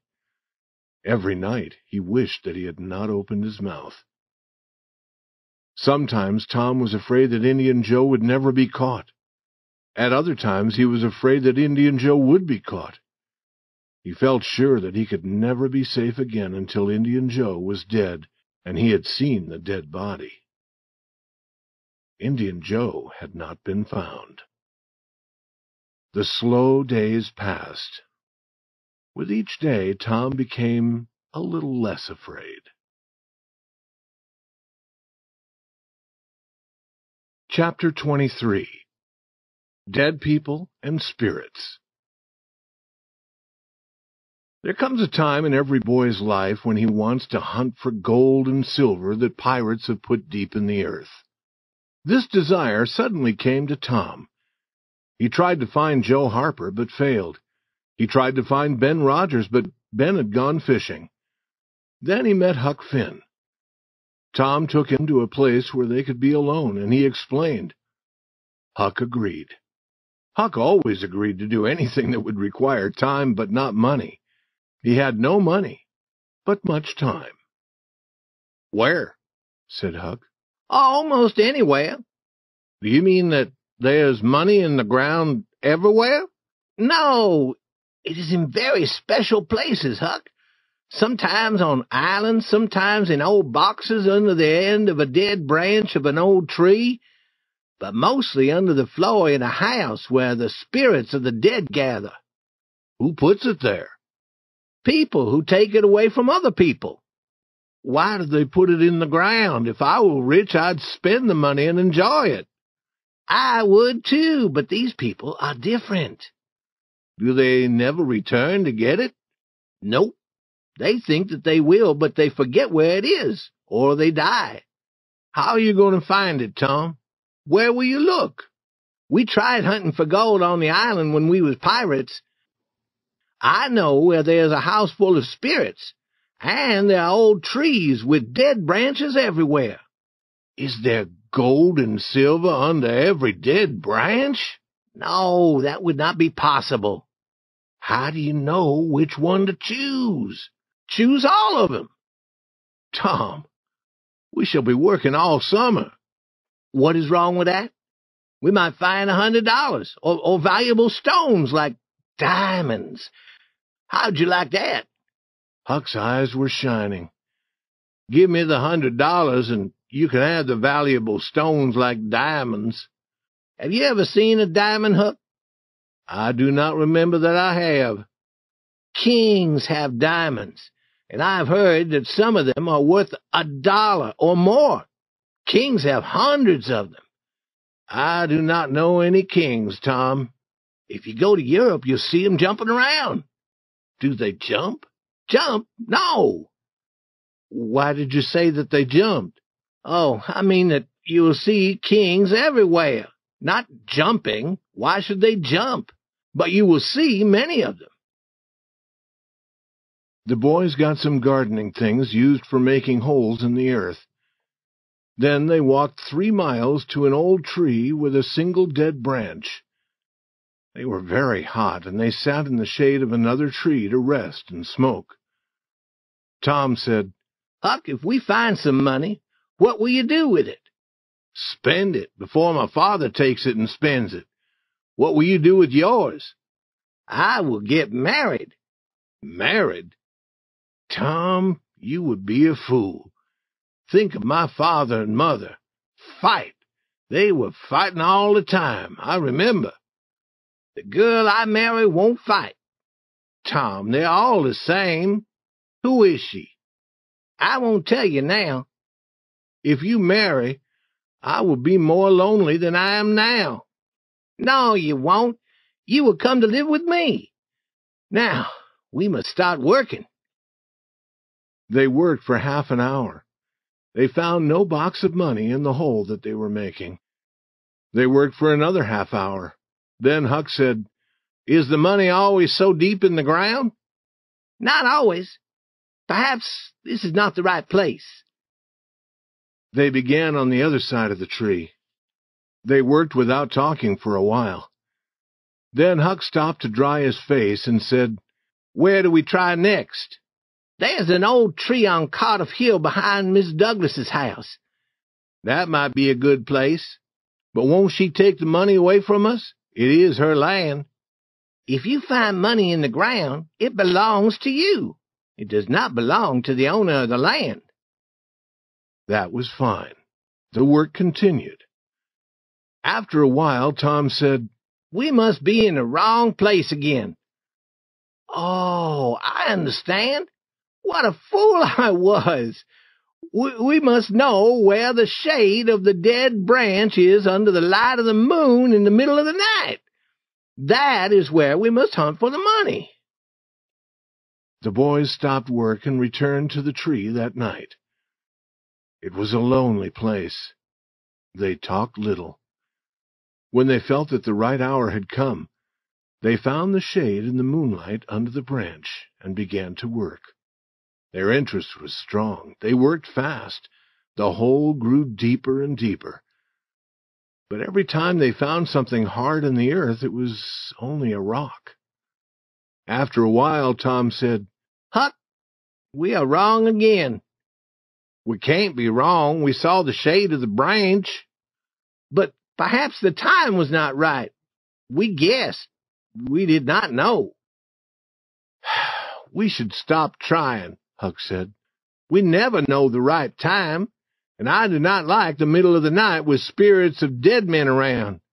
I feel that there is one behind me all the time, and I'm afraid to turn. I feel the same, Huck, and they almost always put a dead man in the hole to guard the gold and silver. They do? Yes, they do. I've always heard that.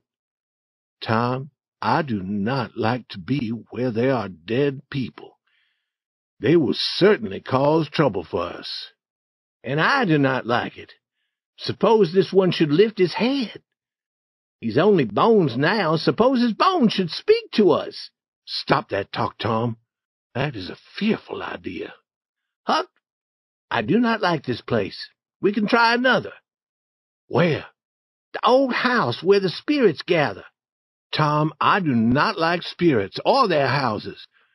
Dead people may speak to us, perhaps, but they won't come quietly behind us as spirits do, and then suddenly make fearful noises. But, Huck, spirits travel only at night. We can go to the house in the day. That is true. but people never go near that house in the day or the night.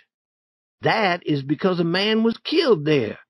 But nothing is seen except in the night, and then only blue lights are seen.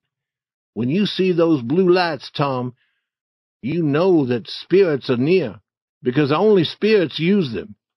I agree to go to the house if you want to, but I do not think that it is safe.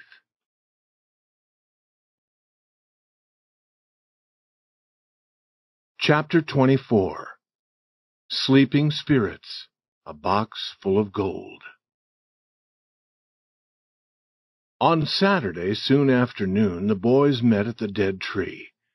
They smoked and talked in the shade. Then they worked a little at their last hole.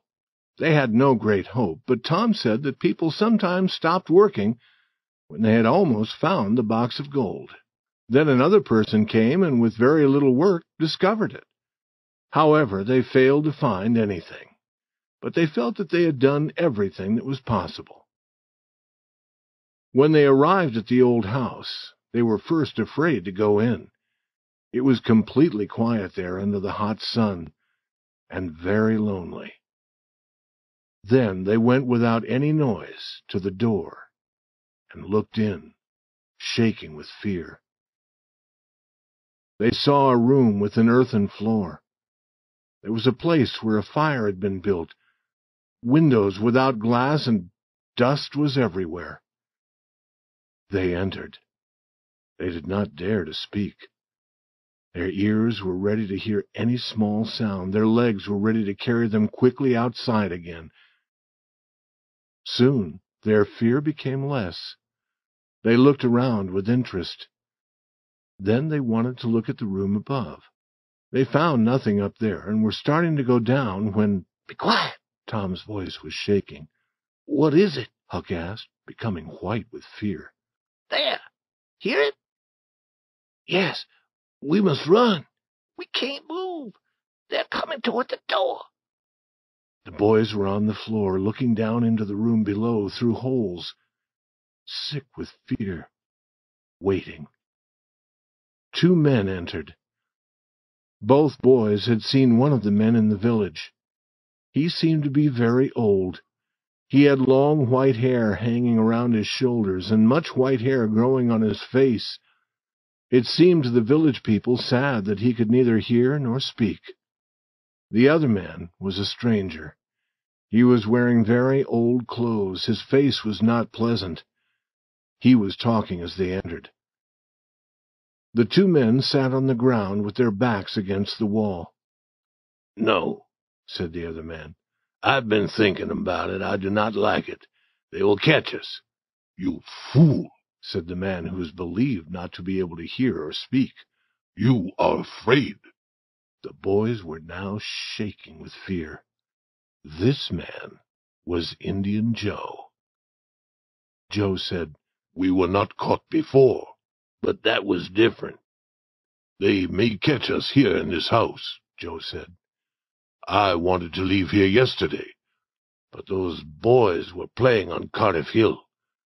They would have seen us. Those boys were Tom and Huck. They were shaking again.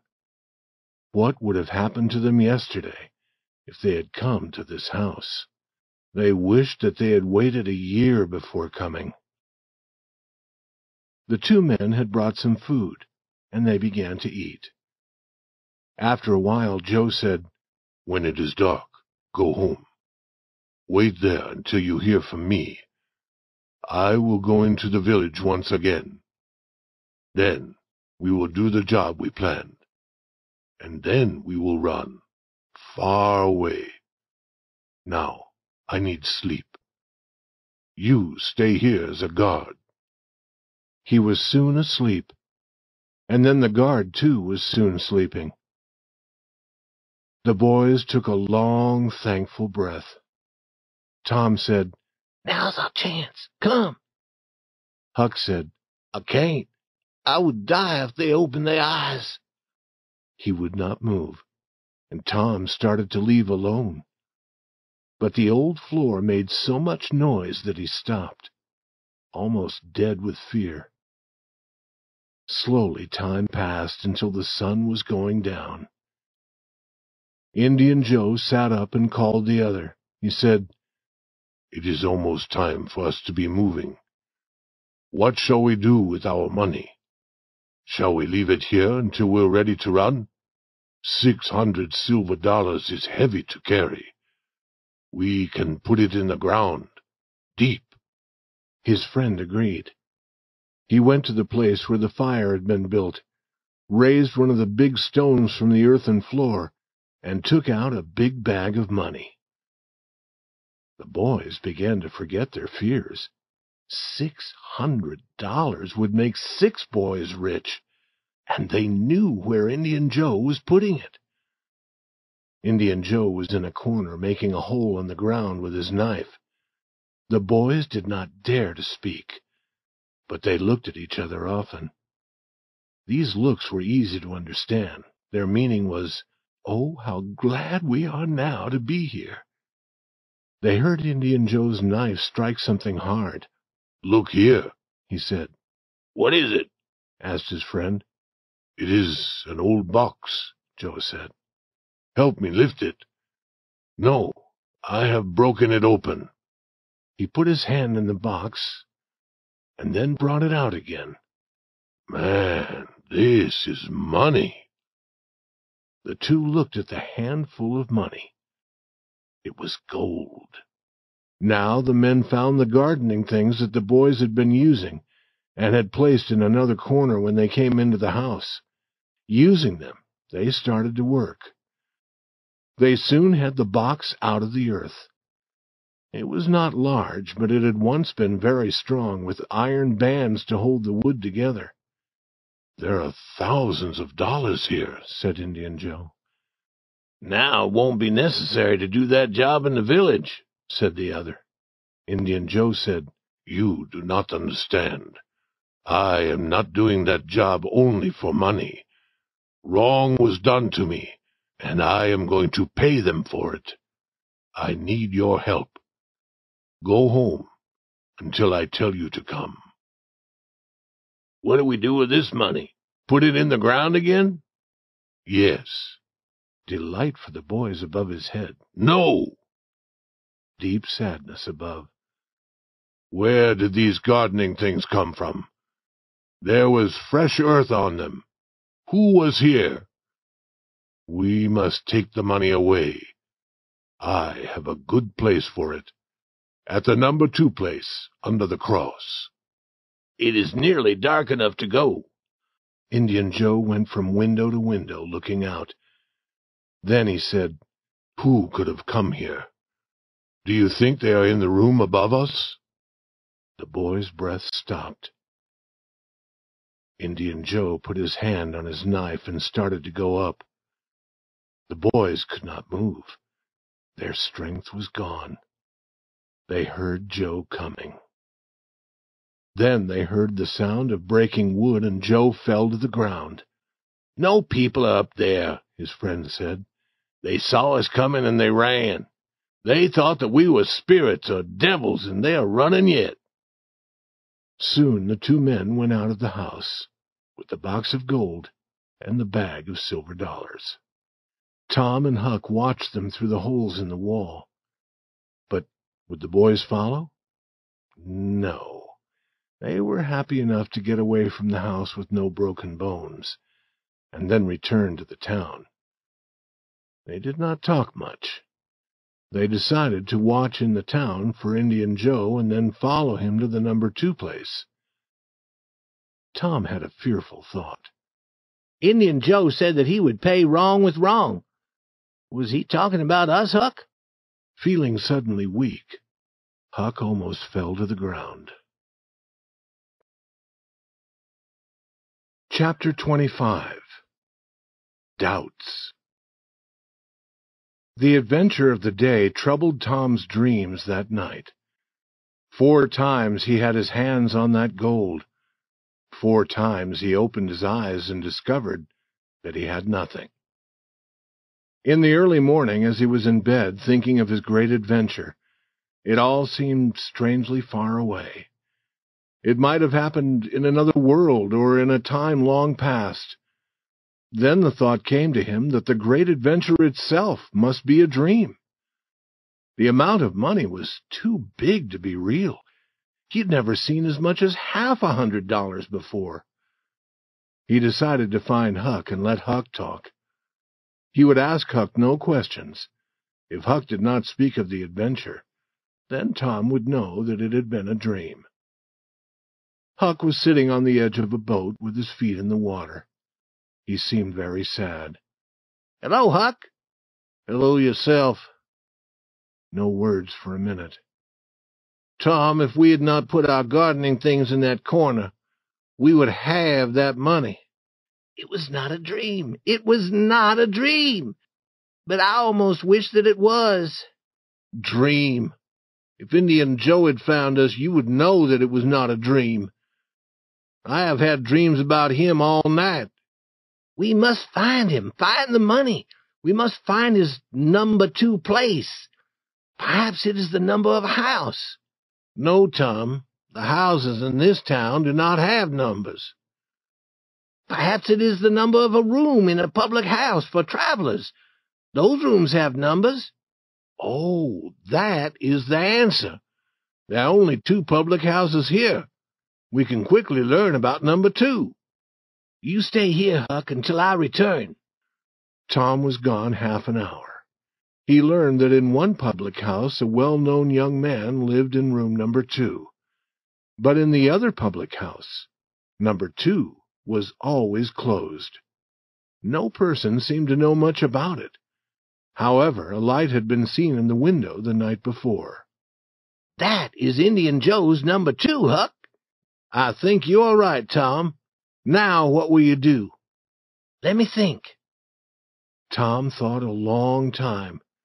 Then he said, I would tell you. The door of number two opens on a little street at the back of the house. We must wait for a dark night. Then we shall try to get in. But if you see Indian Joe, follow him. And if he does not go to that number two, it can't be the place. I'm afraid to follow him alone, Tom. It will be night. If I see him, and if it is dark, I will follow him. I promise. He might be going straight to that money. You must not weaken, Huck, and I won't. Chapter 26 Number 2 Huck as Guard They waited three nights. The fourth night was dark enough. The public house was closed at a late hour, but Tom and Huck were near. Indian Joe had not been seen. No other person had been seen in the street behind the house. The two adventurers moved quietly toward the door in the darkness. Huck stopped to remain as a guard, and Tom went forward. Then there was a long wait. To Huck, it seemed like hours. What had happened to Tom? Had he died from fear? Huck's breathing was very fast, and his heart beat madly. Suddenly Tom came rushing out. Run! Run for your life! They never stopped running until they were at the other end of the village. There stood an old building, now not used. As they entered, rain began to fall heavily. Huck, it was fearful. I tried and tried to open the door, and then suddenly it opened without effort. I stepped into the room and Huck, I almost stepped on Indian Joe's hand. No. Yes, he was there, asleep on the floor, drunk, I believe. I turned and ran. Tom, did you see that box? Huck, I did not wait to look around. I did not see the box. I did not see any cross. I only saw a cup on the floor beside Indian Joe and more to drink. The room is full of it. Tom, if Indian Joe is drunk, now is the time to get that box. Is it? You get it. Huck began to shake. No, I believe not. And I believe not, Huck. Listen, Huck, wait until we know that Indian Joe is not in there. We can watch every night. Then we can go fast and get that box. I agree. Let me watch all night and every night. You do the other part of the job. I will. and now the rain has stopped. You go and watch. And when you want me at night, come to my window and make a noise like a cat. Chapter 27 The Picnic Indian Joe's Job The next morning Tom heard glad news. Judge Thatcher's family had returned. Both Indian Joe and the box of gold were not so important for a while. More good news made the day perfect. The following day Becky would have her picnic.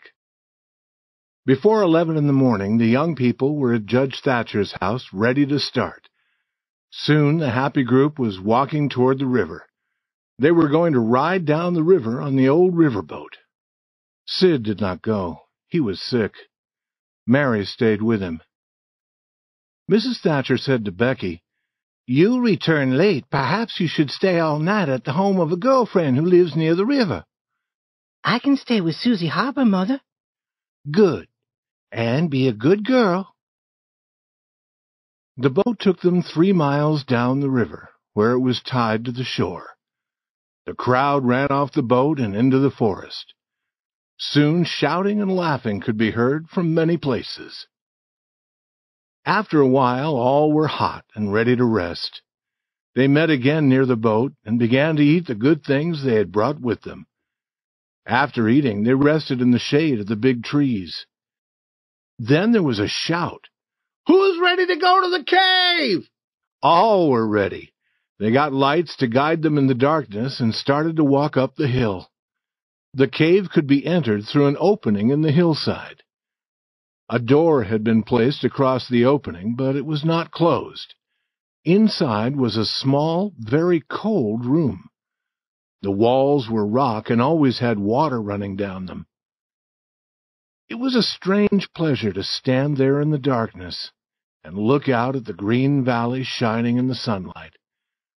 But the strangeness was soon past, and the children began to play and run through other parts of the cave. None of these parts was wide, and some were very small. Some led to other rooms made of rock. Some of these were very big. The children could not see the top of them. A person might walk days and nights and never find the end of this cave. He might go down and down and yet further down into the earth, always finding new parts and new rooms. No person knew the whole cave. Only part of it was known and people did not go where others had not gone before. Tom Sawyer knew as much of the cave as any person. The children walked for almost a mile before any of them started to return to the outside. Then one group after another began arriving at the opening on the hillside. They were surprised to see that it was almost night. The boat's bell had been calling for half an hour. However, they thought this end of the day's adventures was delightful. Only the captain of the boat was sorry that he had waited so long. Huck saw the lights of the returning riverboat. He was already watching for Indian Joe. There were clouds in the sky, and the night was becoming very dark. The people in the village began to go home to sleep. The village clock was striking eleven, and nothing had happened. Huck also began to think of sleep. Then a noise came to his ear. The next moment two men passed near him. One was carrying something. It must be that box. Should he call Tom? No. The men would carry away the box, and it would never be found again. He would follow them. Without shoes, as usual, Huck moved as quietly as a cat. The men went toward the river, and then, turning, went up Cardiff Hill. Passing the house of an old man named Jones, they arrived at the top of the hill. There, among the trees, they could not be seen. Huck stopped, listened, but heard no sound except his own heart. He knew that he was not far from the house of Mrs. Douglas, an old lady who lived alone. Then, very near, he heard a voice. It was Indian Joe. He said, There are lights It is late, but she is not alone. I can't see any lights. That was the other man. Huck's heart was cold. This was the job Indian Joe had talked of? Mrs. Douglas had often been kind to Huck. Perhaps these men were planning to kill her. He wished that he had dared to run to the house and tell her, but the men would catch him. Look from here, said Indian Joe. Now do you see the lights? Yes. Forget the job. Forget it. I have told you before. You can have her money. I do not want it. But her husband put me in jail. Then he died. I can't hurt him, but she is living yet. You must not kill her. I will not kill her, but I am going to cut her face, and that hurts a woman more than killing. You will help me, or I will kill you. And if I must kill you, I will kill her too. Then she can't tell who killed you. If we must do it, then do it now. No. Wait until the house is dark. Huck knew that all would be quiet, and the quiet would be more fearful than the talk of killing. Very, very carefully, he moved down the hill. When he dared, he began to run. He arrived at Mr. Jones's house and beat on the door. Mr. Jones and his two strong sons opened a window and looked out. What is that noise? Who are you? What do you want? Let me in, quick! Who are you? Huckleberry Finn. Quick, let me come in. Huckleberry Finn, indeed. Is that a name to make me open a door? Ah, but let him come in, boys. What does he want? Please never tell that I told you, were Huck's first words.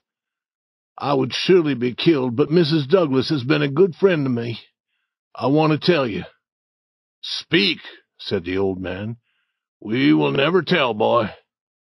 Three minutes later, the old man and his sons, carrying guns, were going up the hill. Huck went only part of the way. Then he stopped behind a large stone and listened. Suddenly he heard the guns and a cry. He waited for nothing more, but ran down the hill as fast as his legs could carry him. Chapter 28 The Old Man Reports Hope begins to weaken. The next day was Sunday. In the very early morning, Huck called gently at the old man's door. Please, let me come in. It's only Huck Finn. That name will open this door night or day, boy. These were strange words to the boy's ears. He could not remember hearing any so kind and pleasant before. The door was quickly opened, and he entered. Now, boy, I hope that you're hungry, 'cause as soon as the sun comes up, we'll have something hot to eat. We hoped that you would come here again last night. When I heard the guns, I ran. I ran for three miles. I, I came now because I, I want to know what happened. I came before daylight because I do not want to meet those men, living or dead. They are not dead, boy. We are sorry for that. They heard us coming, and they ran. And then we went down to the village to get help. Men have gone to watch at the river. More men will hunt through the forest today. My sons will join them. I wish we had seen those two men. Could you see them in the dark? I can tell you about them. One is a man that you have seen in the village. He has long white hair, and he can't hear, and he can't talk. Then he told about the other man's face and clothes. When his sons had gone, Mr. Jones asked Huck why he had followed the men up the hill. Huck told, after much thought, that one man was Indian Joe. But he did not tell about the box of money. Soon people began coming to the house, and Huck went where they could not see him. Mrs. Douglas was among the first to come. She came to thank Mr. Jones for saving her from being hurt by the men. Ah, you should not thank me, he said. There's another person who did more to help you. but he does not want thanks. All the people in the village went to church early that day. They wanted to talk about the two bad men. The two men had not been found, and nothing had been learned about where they had gone. Leaving the church, Mrs. Thatcher walked behind Mrs. Harper. She said, Is my Becky going to sleep all day? Your Becky? Yes, she stayed with you last night, I believe. No. Mrs. Thatcher stopped suddenly. She seemed ill. At that moment, Aunt Polly joined them. She said, Good morning, Mrs. Thatcher. Good morning, Mrs. Harper. I suppose that my Tom stayed with Fred or Joe last night without telling me, and now he's afraid to come to church. Mrs. Thatcher seemed more ill than before. She moved her head, saying no. He did not stay with us, said Mrs. Harper. Her face showed surprise and a little fear. Aunt Polly also showed fear. Joe Harper, she said, have you seen my Tom this morning? No. When did you see him last? But Joe could not remember. People had stopped moving out of the church. The story traveled quickly among them. Children were questioned. No child could remember seeing Becky and Tom on the returning riverboat. It was dark then. No person had thought of counting the group. A young man now said that Tom and Becky might be lost in the cave. Mrs. Thatcher closed her eyes tightly. Aunt Polly began to weep. Within five minutes, bells were ringing and all the people were gathering. What had happened at Mrs. Douglas's house was not important now. In half an hour, two hundred men were going either by river or by road toward the cave. Through the long afternoon, the village seemed dead. Many women went to visit Aunt Polly and Mrs. Thatcher. They wept with them, and that was more help than words. Through the long night the town waited for news. But in the morning only this news came. Send more food and more lights. Mrs. Thatcher was almost ill, and Aunt Polly also. Old Mr. Jones came home from the cave at noon and discovered that Huck was sick. Mrs. Douglas came to care for him. Other men began to return from the cave, but the stronger men continued their hunt. They visited the far parts of the cave. They shouted. They shot guns. But they had no answer. Often a light would be seen far away, and they would think that the children were found. But the light always belonged to another of the hunters. The names Becky and Tom were found marked on a rock, and the string that had tied Becky's hair was found. Three days and nights passed. Huck asked about Tom Sawyer. Mrs. Douglas said, Quiet, child, you must not talk. You are very sick. She began to weep. There were not many now with enough hope or strength to continue hunting for Tom Sawyer. Chapter 29 Lost in the Cave Found but not saved Tom and Becky had started through the branching cave with the other children. Then they had had enough of the games with the others. They had walked farther, talking and reading the writing on the walls. People had put their names there. Tom and Becky also put their names on the wall. They came to a place where a small stream of water fell over the rocks. Tom went behind the waterfall to let his light shine through for Becky's pleasure. Behind this waterfall, Tom found an opening leading down, and he wanted to discover where this branch of the cave went. He made a mark on the wall to guide their return and started down, with Becky following. They continued farther and farther, making marks where they turned into a new branch, and discovering many wonderful new parts of the cave. One great room was full of hundreds of bats, which were hanging, asleep, on the walls. When the children entered, the bats came flying at the lights, and the children ran. They came to a dark lake and sat down at the edge. Now, for the first time, they felt the deep quiet of the place. Becky said, It is a very long time since I heard the others. Becky, we are far below them and far north or south or east or west. we can't hear them here. Becky was afraid. We should return. Can you find the way, Tom? I think that I can. But there are those bats. A different way would be better. We must not get lost. It would be fearful. They started. But every turn now seemed strange. Becky's tears began to fall. They stopped. Tom shouted. The answer was a deep quiet. It increased Becky's fear, and Tom began now to feel afraid. Becky said, We must return to the lake, and then go through the room full of bats. It would be better than being lost. But Tom said, Becky, I, I've been a fool. He had not remembered to make any marks. He had not expected to return to the lake. Tom, Tom, we are lost. We are lost. We never can get out of this fearful place. Oh, why did we leave the others? She dropped to the ground and wept so loudly that Tom feared that she might die. He sat down beside her and put his arms around her. He said that he was sorry. He said that he should never have brought her so far into the cave. Then she said that she also had been wrong. They had both been wrong to come so far. They started to walk again. Each had a light. Now they decided to use only one light and save the other.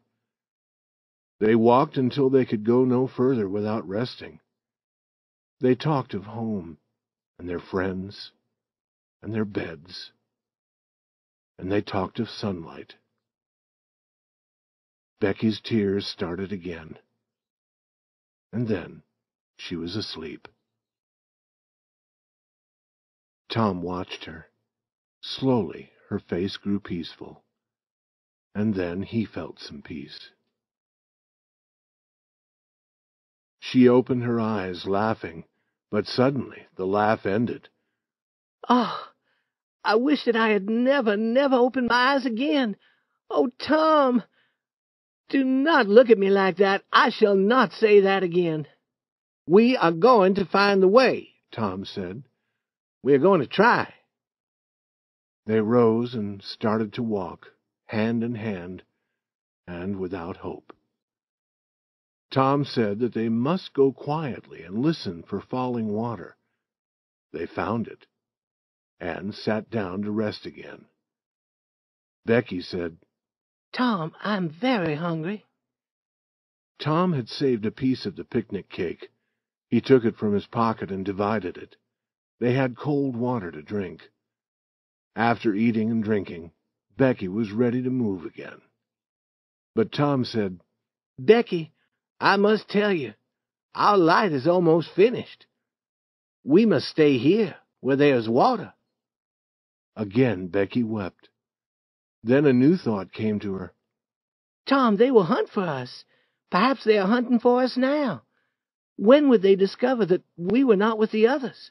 On the boat?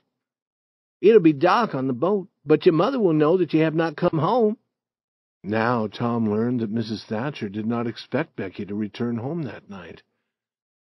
Then their last light failed and darkness was complete. Becky wept a long time in Tom's arms. Neither knew how long she wept. Then both opened their eyes in the darkness and knew that they had been sleeping. Again, they did not know how much time had passed. Tom said that it might be Sunday. It might be a day later. But Becky would not talk. Her hopes were gone. The hours passed, they were hungry again. Tom had saved most of his share of the cake. He divided it. Then they heard a sound like a distant shout. Tom answered. It came again, They started moving carefully towards it. But they arrived at an edge of rock where the floor fell away. They could go no further. They listened. The distant shout was now more distant. And then they did not hear it again. They returned to the place where they had water to drink. Time passed. After sleeping again, when they opened their eyes, they thought that another day must have passed. They were very hungry. Now Tom had a new idea. The cave had many small branches near them. Tom decided to learn about them. That would be better than sitting and doing nothing. He had some string in his pocket. He tied an end of this to a rock near the little waterfall. Then he and Becky started to walk carefully away. They let the string fall behind them. It would be a guide for their return. After twenty steps, they came to a hole in the rock floor. Tom went down on his knees and felt below. Then he put his hands and his head as far as possible around the corner to look. At that moment, a human hand holding a light appeared from a rock not far away. Tom shouted. At once a body followed the hand. It was Indian Joe. Tom could not move because of fear. He was deeply thankful to see Indian Joe run away. He did not tell Becky what he had seen or why he had shouted. They returned to the waterfall. But after another long wait and another sleep, Tom decided to try moving again. They were very hungry now. He thought that perhaps a week had passed. Becky was not strong enough to go with him. She asked him to return often. She also asked him to return when all hope was gone and to hold her hand until she died. Tom promised. He kissed her. Then, with the string in his hand, he started on his hands and knees through one of the openings in the rock. He was sick with fear, and he had no hope.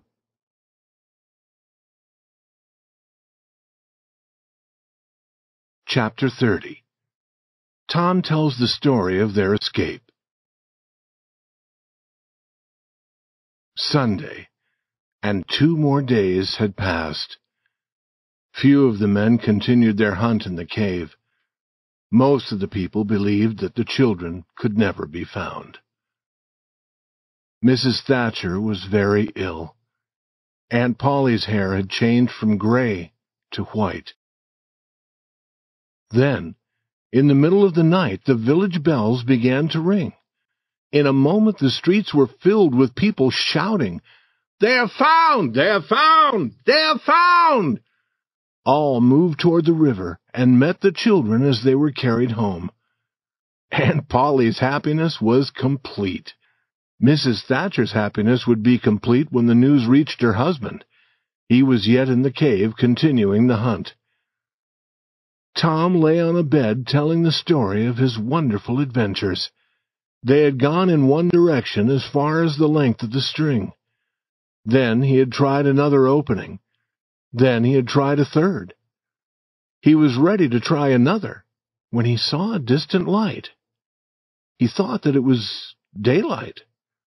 He dropped the string and ran toward it, and put his head out through a small hole.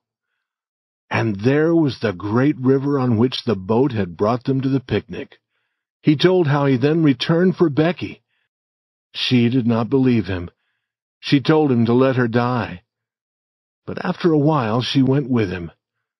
When she saw the daylight, she almost died of joy. He told how he got himself through the hole, and then helped her. They saw some men in a boat and shouted. At first the men didn't believe their wild story, because, the men said, you are five miles south of the door of the cave. But they believed the children after a while and took them to a house where they were given food and allowed to rest before being taken home. It was several days before Tom and Becky were strong again. Tom learned of Huck's sickness and went to visit him. Mrs. Douglas would not let Tom talk about his adventures because Huck was not strong enough to listen.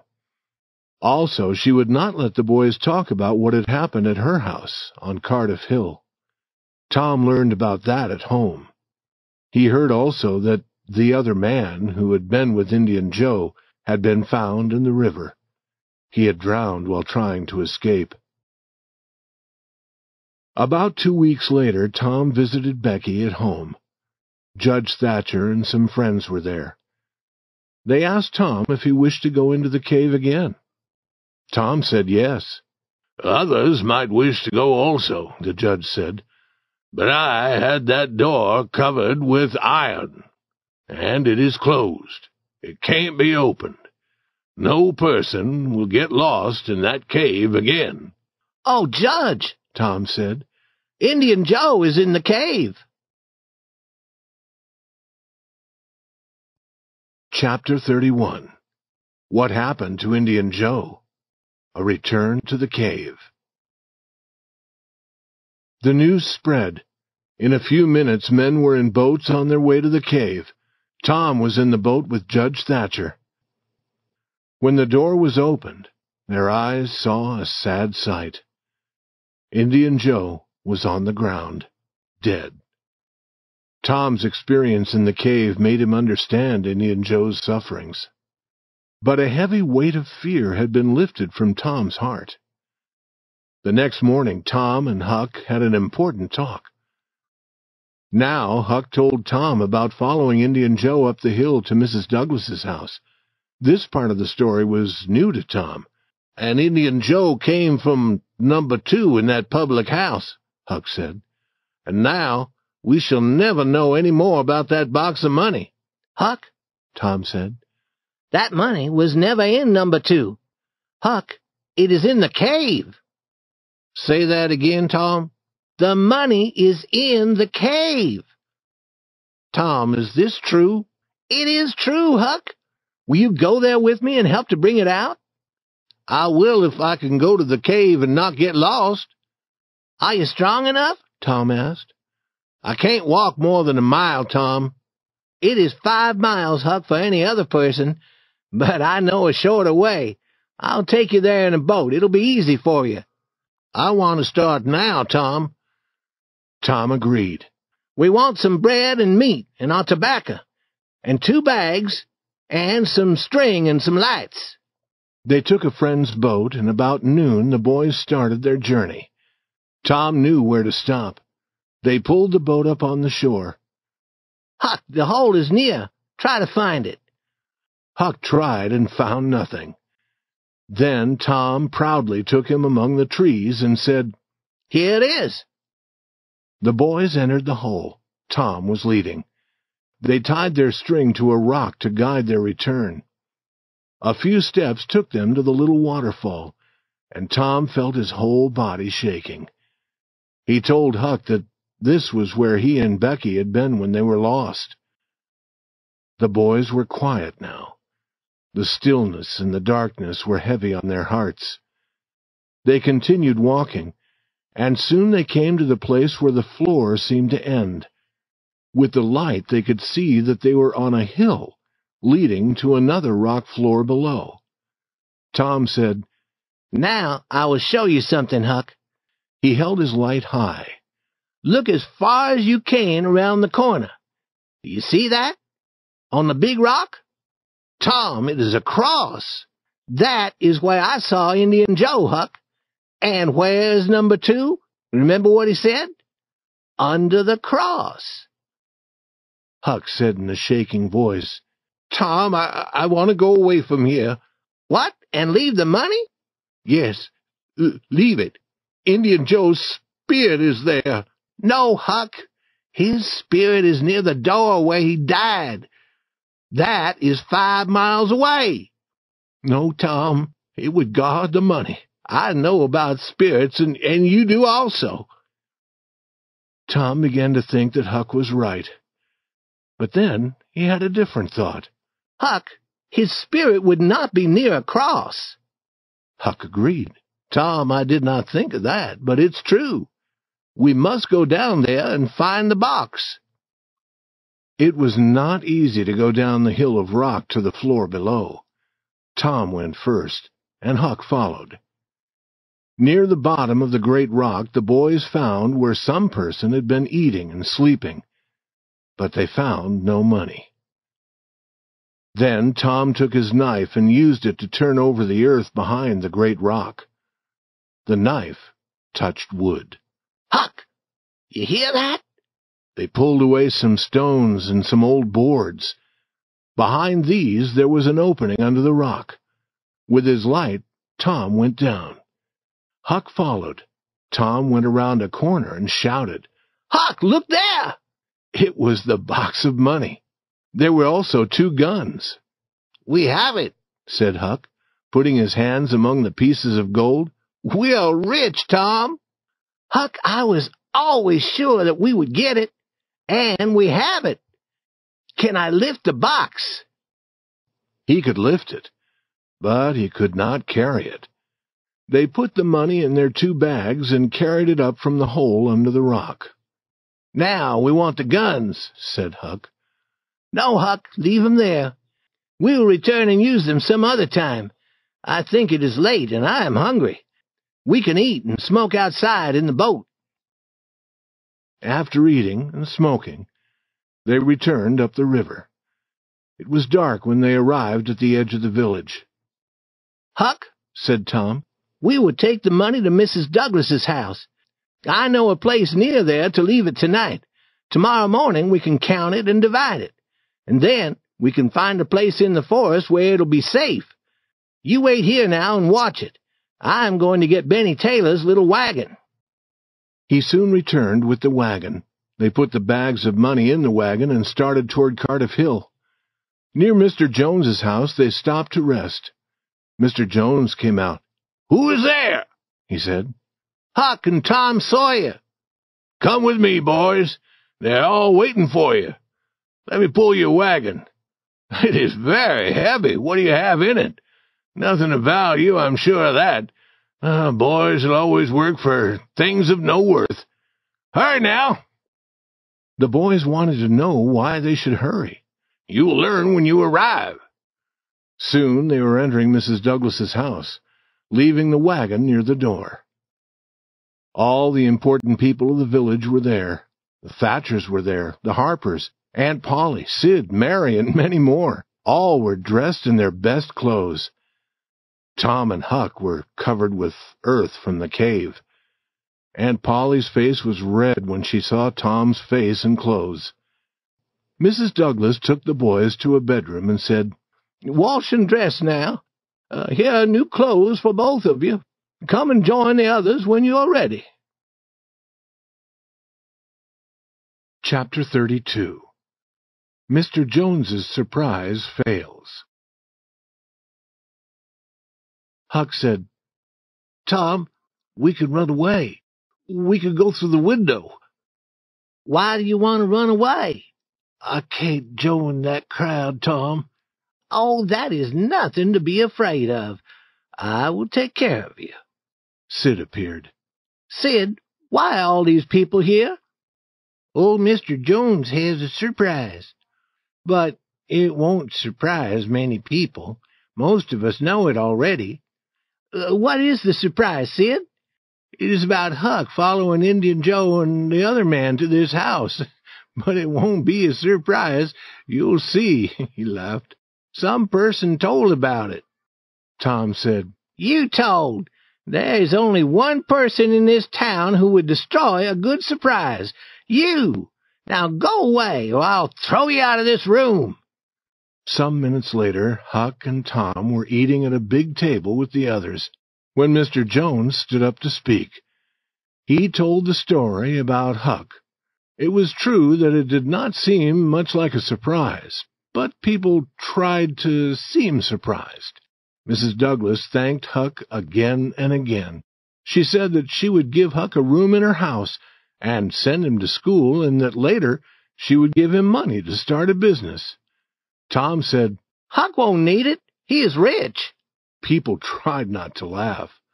Tom said, Huck has money. Perhaps you do not believe it, but he has. I can show you. He ran outside. What is Tom doing now? said Aunt Polly. I never can understand that boy. Tom entered carrying the heavy bags. He opened them and let the yellow gold fall out on the table. What did I tell you? he said. Half is Huck's and half is mine. All looked. None could speak for a moment. Then they asked Tom to explain. It was a long story, but it was full of interest.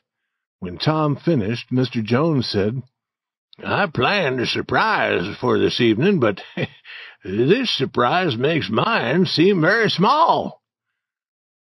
The money was counted. There was more than twelve thousand dollars. Some of the village people owned land and were much richer than Tom and Huck, but none had ever before seen so much money at one time.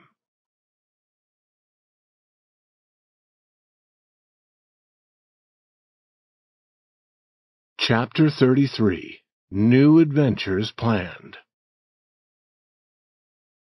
Tom and Huck's money was a great wonder in the poor little village. You may be sure of that. It was not easy to believe that the money was real. People talked and talked about it. People went hunting for more money. Boys went, and men went also. They hunted in every old lonely house. All watched Tom and Huck and listened to them. Every word they spoke had become important. The village newspaper had a story about them. Mrs. Douglas put Huck's money in a bank. Judge Thatcher did the same with Tom's. Each boy had money to spend now. He had almost a dollar for every day of the year. In those days, a dollar and a quarter a week was enough to buy a boy's food and clothes and to pay for his schooling. Judge Thatcher had a good opinion of Tom. He said that only a very wise boy could have brought Becky out of the cave safely. He expected Tom to become a great man. Huck Finn's life had changed. His sufferings were almost too great for him. Mrs. Douglas had taken him to her home. She kept him clean. He must sleep every night in a clean bed. He must eat like a gentleman. He must go to church.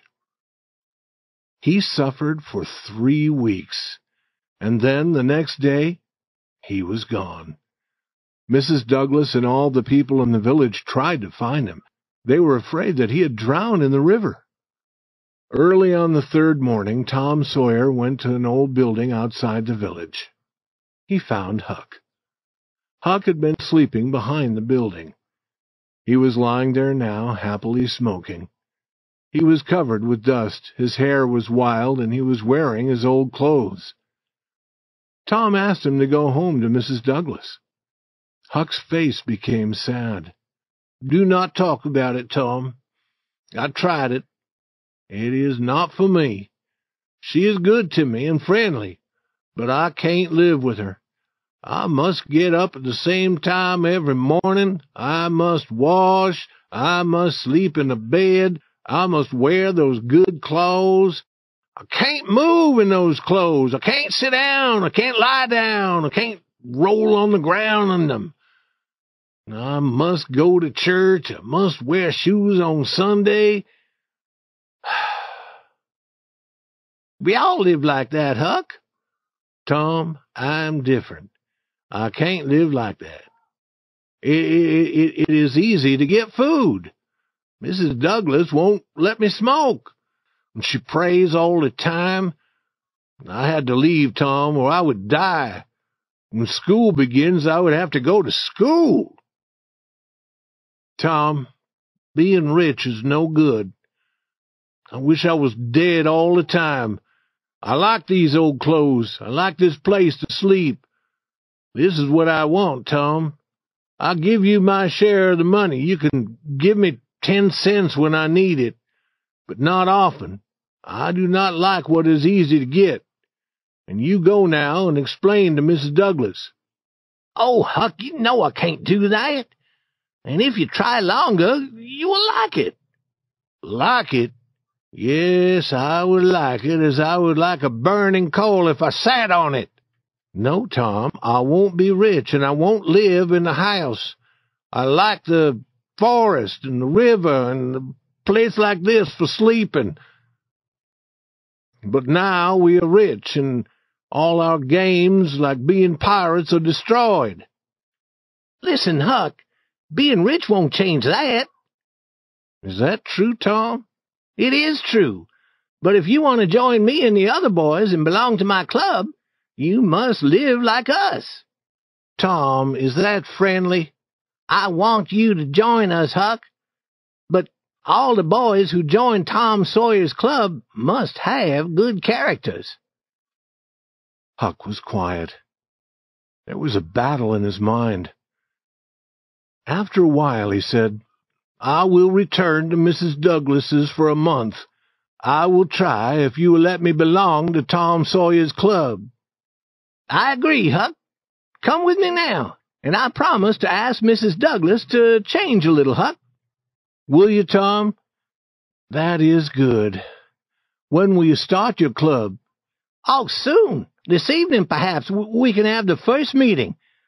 What will we do at the meeting?